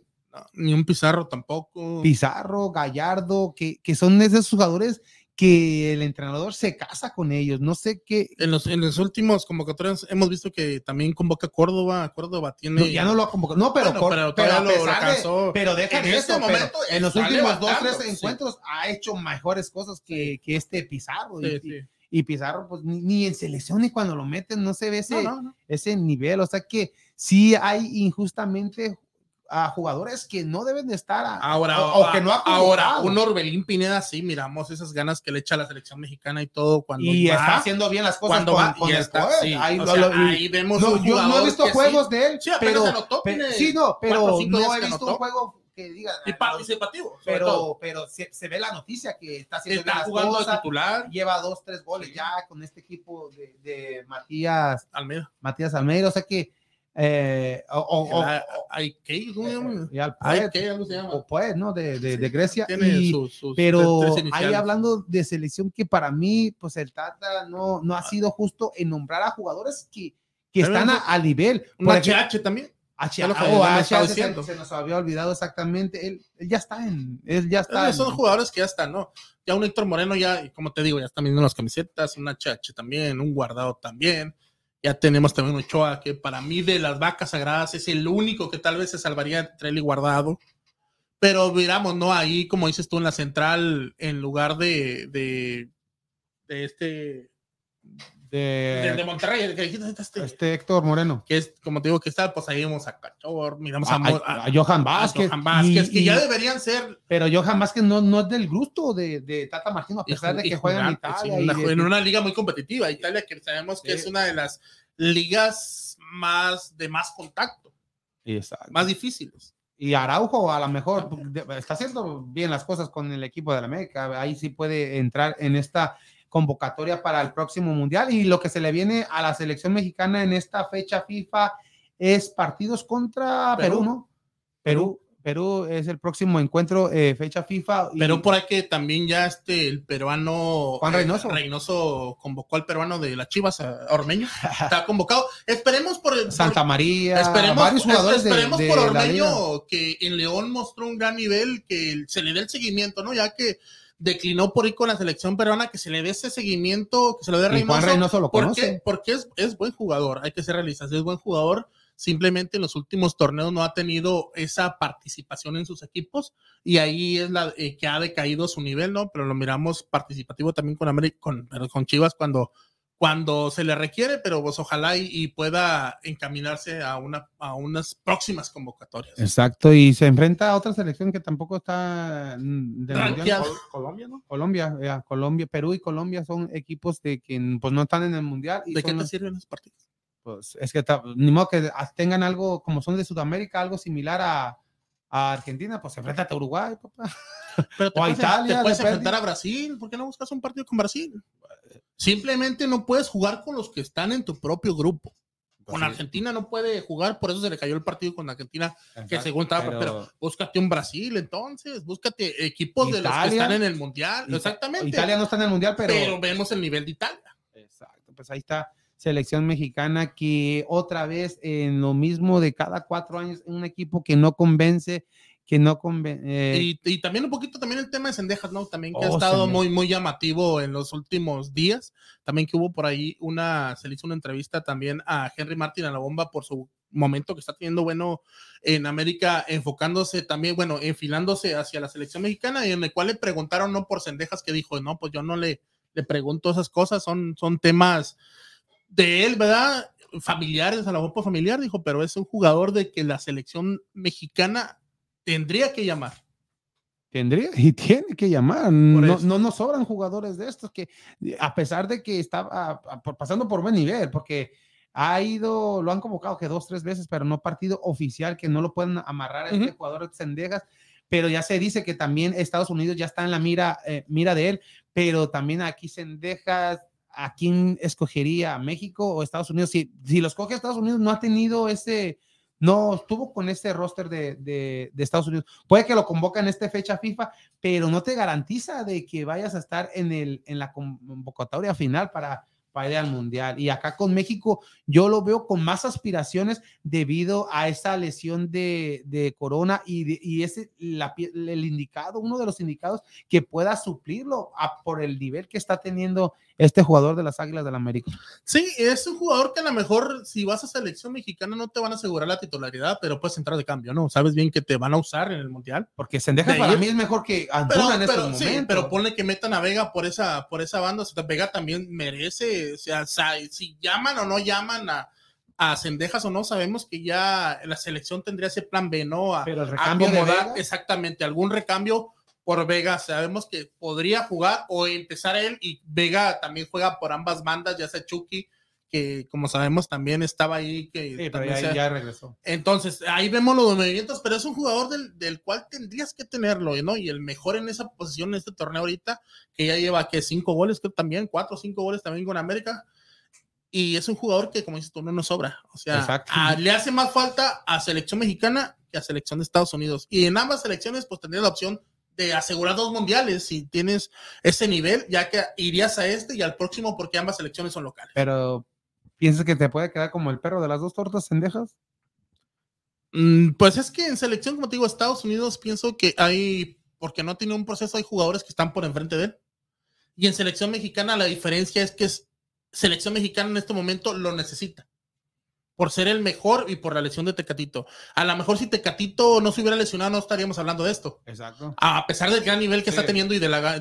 pero ahí estaría Tecatito, nadie diría nada. Pero como no está, entonces dices, posición natural y está haciendo bien las cosas y está haciendo goles, automáticamente te viene, te viene el nombre de Cendejas a la mente en esa posición. Pues es son cosas, es lo que no se entiende en el fútbol mexicano, cosas que, que ahí los tienes, ya convócalo, lo, le pasó en la mejor momento de Ormeño cuando se ocupaba ese gol y Ormeño andaba en fire con el equipo de Puebla, se viene esa Copa América y, y fue cuando Careca vio a este jugador que tenía, tiene descendencia por, por su abuelo, podría jugar en la selección peruana, ve que está a buen nivel, lo convoca y se lo ganó ahí a selección mexicana y en esos momentos pues México no tenía gol y, todavía sigue, sigue sin, tenerlo. sigue sin tenerlo. Pero, o sea, en selección, ¿no? En este momento ya lo tienen sus jugadores en sus clubes, pero en selección sí, todavía no se ha mostrado no, no lo ha demostrado. Jiménez, que ¿cuántos tiene que metió? ¿Cuántos goles tiene en los últimos años en selección? Creo que dos goles y de penal. No, y, y, de igual manera, en su club, es lo que te digo, en los últimos seis meses, yo creo que te, si tiene cinco son muchos. Y ya últimamente, los últimos encuentros ha sido banca, o sea que ya no es ese referente después de esa lamentable lesión que tuvo, ya no es ese Raúl Jiménez que, que se echaba al equipo de los Lobos eh, al hombro, era el, la solución de este equipo de Lobos, ahora ya. El líder, el, líder, y ahorita pues el ya, de confianza. ya lo, ya lo entra de, de, cambio en los últimos encuentros, pues ahí, y esperamos pues que México pues que haya el camino, pero se ve difícil, se ve difícil, ya lo hemos dicho, ya, ya ha vivido México estas etapas de todos los procesos mundialistas, menos en la de la de este, la Volpe, que... Pero yo no lo veo difícil. Difícil en la forma de que no, ha, no hay ese conjunto, no hay ese equipo. Yo, no digo, yo, yo no lo veo difícil. Yo pienso que tienes, ¿qué tienes? ¿Dos meses para el Mundial? 70 días ya. Ok, si tuvieras, sí, si en realidad quisieras hacer una buena selección, te pones a analizar y empiezas a llamar en la siguiente convocatoria lo mejor de lo mejor, dejando fuera el que se tuviera que quedar fuera. Pero no va a pasar. No o, sea, a hacer, no, o sea, pero o no sea, va a llevar yo no lo veo a Fernando. Navarro, no yo va a no, llevar a yo no lo veo difícil. no va a man- llevar a todos esos que dices tú, simplemente teniendo la base de, que tienes en la defensa y ya en la media cancha, y como decimos, un Cendejas en media cancha, agregar a esos jugadores que han estado haciendo bien las cosas, como con el Club Pachuca, con Atlas, en este momento con América, que ya a Lara se le convocó simplemente porque está haciendo bien las cosas. Y está bien, ¿no? Que te fijes. No lo vas a llevar a un mundial porque es un novato. Pero qué tal si, si Pero- lo convoca a esta fecha FIFA, es que si lo convo- el- casi esta No. fecha FIFA, la convocatoria de esta fecha Pero, FIFA, eh, ahí saben prácticamente ahí que el no, no, no, pero, O sea, pero sí el 95% de esta fecha FIFA para mí es la convocatoria que debe de llevar al mundial. Sí, pero porque- recuerda que la última convocatoria dijo que ahí estaba el 60%. Pero Y aquí ya- es puro jugador desconocido. Sí, pero aquí ya va a ser el 90, porque es- la fecha FIFA es donde ya los jugadores de Europa Pueden venir todos. Ahí viene el Guti. Esperemos que convoque a Laines, porque también Laines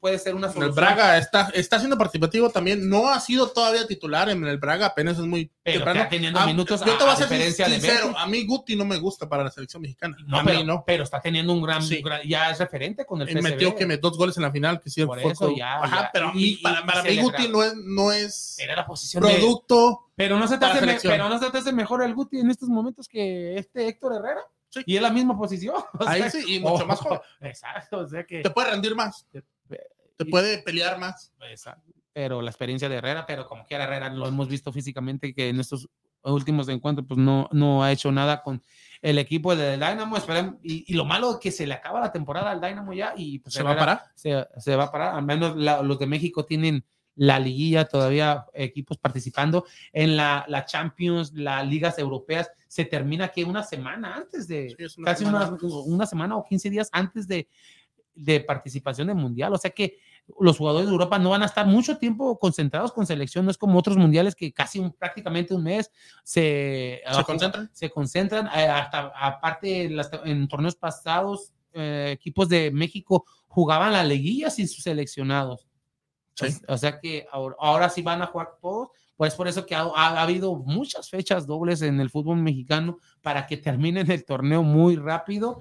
Y pues ahí están las notas, mi gente, de selección, que pues ahorita apenas empezando de selección, porque uh, en todos los programas ya tenemos que hablar de selección, ya que se viene el mundial, qué jugadores tienen posibilidades, a pesar de que Tata ya se lo sabe, pero no creo que la, la sorpresa sería llevar a, a este a Lara por, por Fíjate que yo, a pesar, algo, a algo similar a lo que- que pasó con Guardado. sí, pero a pesar de ser americanista, es que muchos no meten, ah, es que eres, eres, eres Willow, lo me dicen, no. no, es, no es, no, no, es, sí, le voy a la América, pero yo soy un americanista que me gusta ser objetivo. Objetivo, eh, no con, Daniel, con Daniel no te objetivo, metas. Con Daniel y no pienso que está bien que se le dé la oportunidad de hablar en la selección en estos partidos, ahora sí como se dicen, moleros, que vaya y se empiece a, a, a unir a ese grupo y algo, pero pienso que no está para ir a un mundial. No está para ir a un mundial, no está para ir a Europa en estos momentos. ¿A qué realistas? Aquí te la cambio.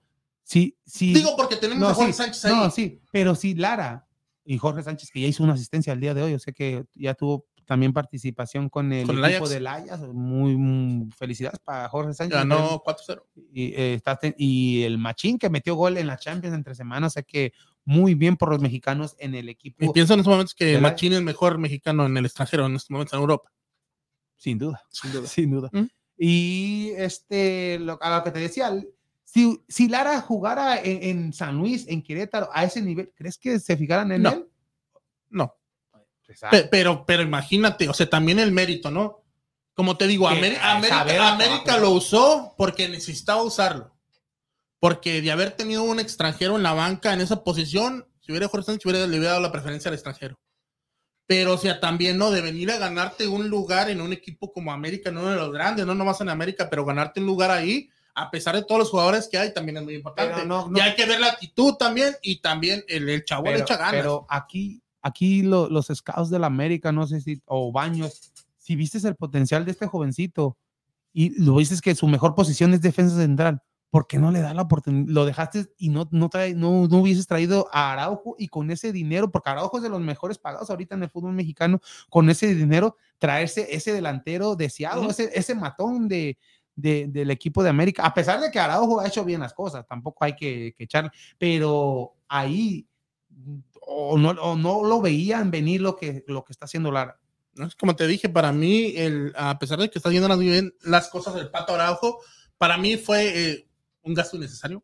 Por tanto, tenías, tienes tres, tres extranjeros en esa Dejaste posición. ir a Iga- Iga- el, el del Atlas, ¿no? Igare- A Aguilar. Aguilar, a- Aguilera, Aguilera. Aguilera, perdón. Aguilera. Pero así eso ya fue hace dos torneos, pero Pero, o sea, tienes tres sobraba extranjeros en esa posición. O sea, Meré, estaba Meré. Meré, estaba español. Meré, Cáceres y Valdés. Valdés. Tres extranjeros en esa posición. Y tú a traer otro, a lo mejor, y más caros que ellos. O sea, cuatro bien pagos en una posición que solamente. Y aún así tenías a Lara en la banca y tenías algunos prospectos, prospectos de, de- de fuerzas básicas Exacto. o de las divisiones inferiores. O sea, exactamente. ¿Para qué traes jugador? ¿Por qué no buscar a alguien más a la ofensiva? Eh, eh, Eso sí, ahí sí estamos de acuerdo y yo siempre lo he dicho, se me hizo un gasto innecesario, pero tal vez también, y aparte que Araujo venía haciendo bien las cosas En en, el su club, Celta, en el también, Celta. o sea, era, era titular también y todo, o sea, Hasta el mismo Celta se sorprendió. ¿Por sí, qué te vas eres traerte jugador, titular? exactamente. Exactamente. pero pues sí, ahí se me hizo ¿Por qué te una fuiste decisión. de Celta? Pues, papá. Pues sí. Ay, ¿por qué te? Pero, pero aún así, a- al haberlo traído, está haciendo bien las cosas, llegó a aportar o llegó a hacer las cosas bien. A lo mejor no ha aportado lo que, lo que se espera, pero está jugando bien también. Y pues es lo que te digo, lo más importante para América es Henry que despertó y es la incorporación de cabecita que llegó a caer bien en la América. Pues vámonos, vámonos, porque hay que ver los partidos el día de hoy a las 5 de la tarde, ya lo decías, el, empieza la temporada, la, esta, esta jornada sabatina con varios partidos y a las 5 era el de Querétaro Santos, Querétaro. Ay, partidazo. a las 7 Necaxa en contra de América, a las 7 Tigres León, a las 9 Toluca Pumas y a las 9 también Guadalajara en contra del Empatitis. Del Puebla. Vámonos, vámonos, vámonos. Pues muchas gracias, Freddy. Te esperamos este próximo martes y recuérdale a la gente otra vez que se suscriba a nuestro canal de YouTube. Sí, e invitar a la gente que se suscriba al canal de YouTube, los que no están suscritos, que se suscriban y que comenten Go Astros o Vamos Astros, ya que vamos a estar regalando este próximo viernes 16 de septiembre esta, este jersey de los Houston Astros de Verlander. Gracias a Chuy, el barrio de San que fue el que nos dio este bonito jersey. Y también, eh, ahora que ya se viene el clásico nacional el 17 de septiembre, por motivo de ese clásico vamos a estar regalando estos dos jerseys como un mes después más o menos, pero por eso vamos a estar regalando O ya en la liguilla, este- ¿no? O, en la final. liguilla, sí, este bonito jersey del América de la temporada pasada. Y también este de Chivas, que es de esta temporada 22-23, pero es el, el, el de calentamiento que le llaman. El pre-match. Y, es dry. Sí, no, no. queda, está, queda. está muy bonito, hay que venir al revés. O Ay. sea, vamos a regalar este del América y este Chivas. Y de consolación, la gorra del Dino. No, pero sí, de igual manera, vamos a hacer el post. Yo creo que lo estaremos subiendo en esta semana o la próxima, igual como hemos hecho La misma la misma dinámica. dinámica. na- nada- nada si quieres complicado. entrar a la rifa del América, simplemente vas a comentar Vamos América. Si quieres entrar a la de Chivas, al sorteo, perdón, Vamos Chivas. Y si quieres entrar a los dos, pues comentan los dos, ¿verdad? Si, no, si eres chivista y te ganas la de América, pues la regalas o la vendes. Si eres americanista, te ganas de la Chiva, pues la regalas o la vendes. Ya lo escuchó mi gente, hay que participar en esto y lo más importante es suscríbase a nuestro canal de YouTube. Muchas gracias Freddy y te esperamos el próximo martes y también muchas gracias Ricardo. Hubo otro comentario al último, ¿no? Marina, Marina del Valle, muchas gracias por Sí, buenas tardes, muchachos. buenas tardes, buenas tardes y cuy. Marina, que es americanista, ¿eh? Mira, Ya, las, dos, las camisas. Ya, Oh. ah, ya ves, Cuy se va a suscribir a las dos. Ay, porque dice No, que no. necesita lavar su troca y Bueno, ya es cuestión ahí, de cada ahí le da, ahí le da shine. Pues sí, pues sí, está bien. No, esto, Ah, perdón. esto. ¿O la de los Astros? No, La de América. exactamente. ¿Qué te pasa, papá? Mira nomás, qué chulada. mira. Es que necesita cloro, güey. Nada, saludos, saludos a toda la gente que. que se originales, ¿eh? Ofi- Original. oficiales, ¿cómo se llama? Sí, oficiales. Sí, sí, oficiales. bueno. Oficiales. No, muchas gracias, Ricardo. el de Te esperamos el próximo martes. Muchas gracias. a ¿Y que ganen los Texas mañana? No, no, ya dijiste que van a perder. No, pues mañana ganan. Mañana van a ganar los Texas 24 a 17. Ya, ya lo dije. Saludos a Gustavo. 24. 24 a 17, papá. ¿eh? En las últimas jugadas ya. ya ah, partido dramático. Oye, nunca vaya a ser 44 a 2. Ay. Primer cuarto, 21 se hay. No, no, no, O nada sea, de. oye, oye, cuando miramos el, el juego de Texans en contra de Kansas City en casa de Enrique, ¿no? Estaban haciendo carnita asada y luego sale el primer cuarto, "No, vamos ganando. Y, la- Y segundo, y luego el segundo. y- 28 0. se- se- no, y- igual, ¿no? Y al tercero y salió. ¿Y qué? ¿Ya se acabó? Dijo, no, ya van perdiendo. Ya le había apagado la No, tele. no, no, "Ah, no, nada hombre". de eso, nada de eso, no, no, no echen la sal.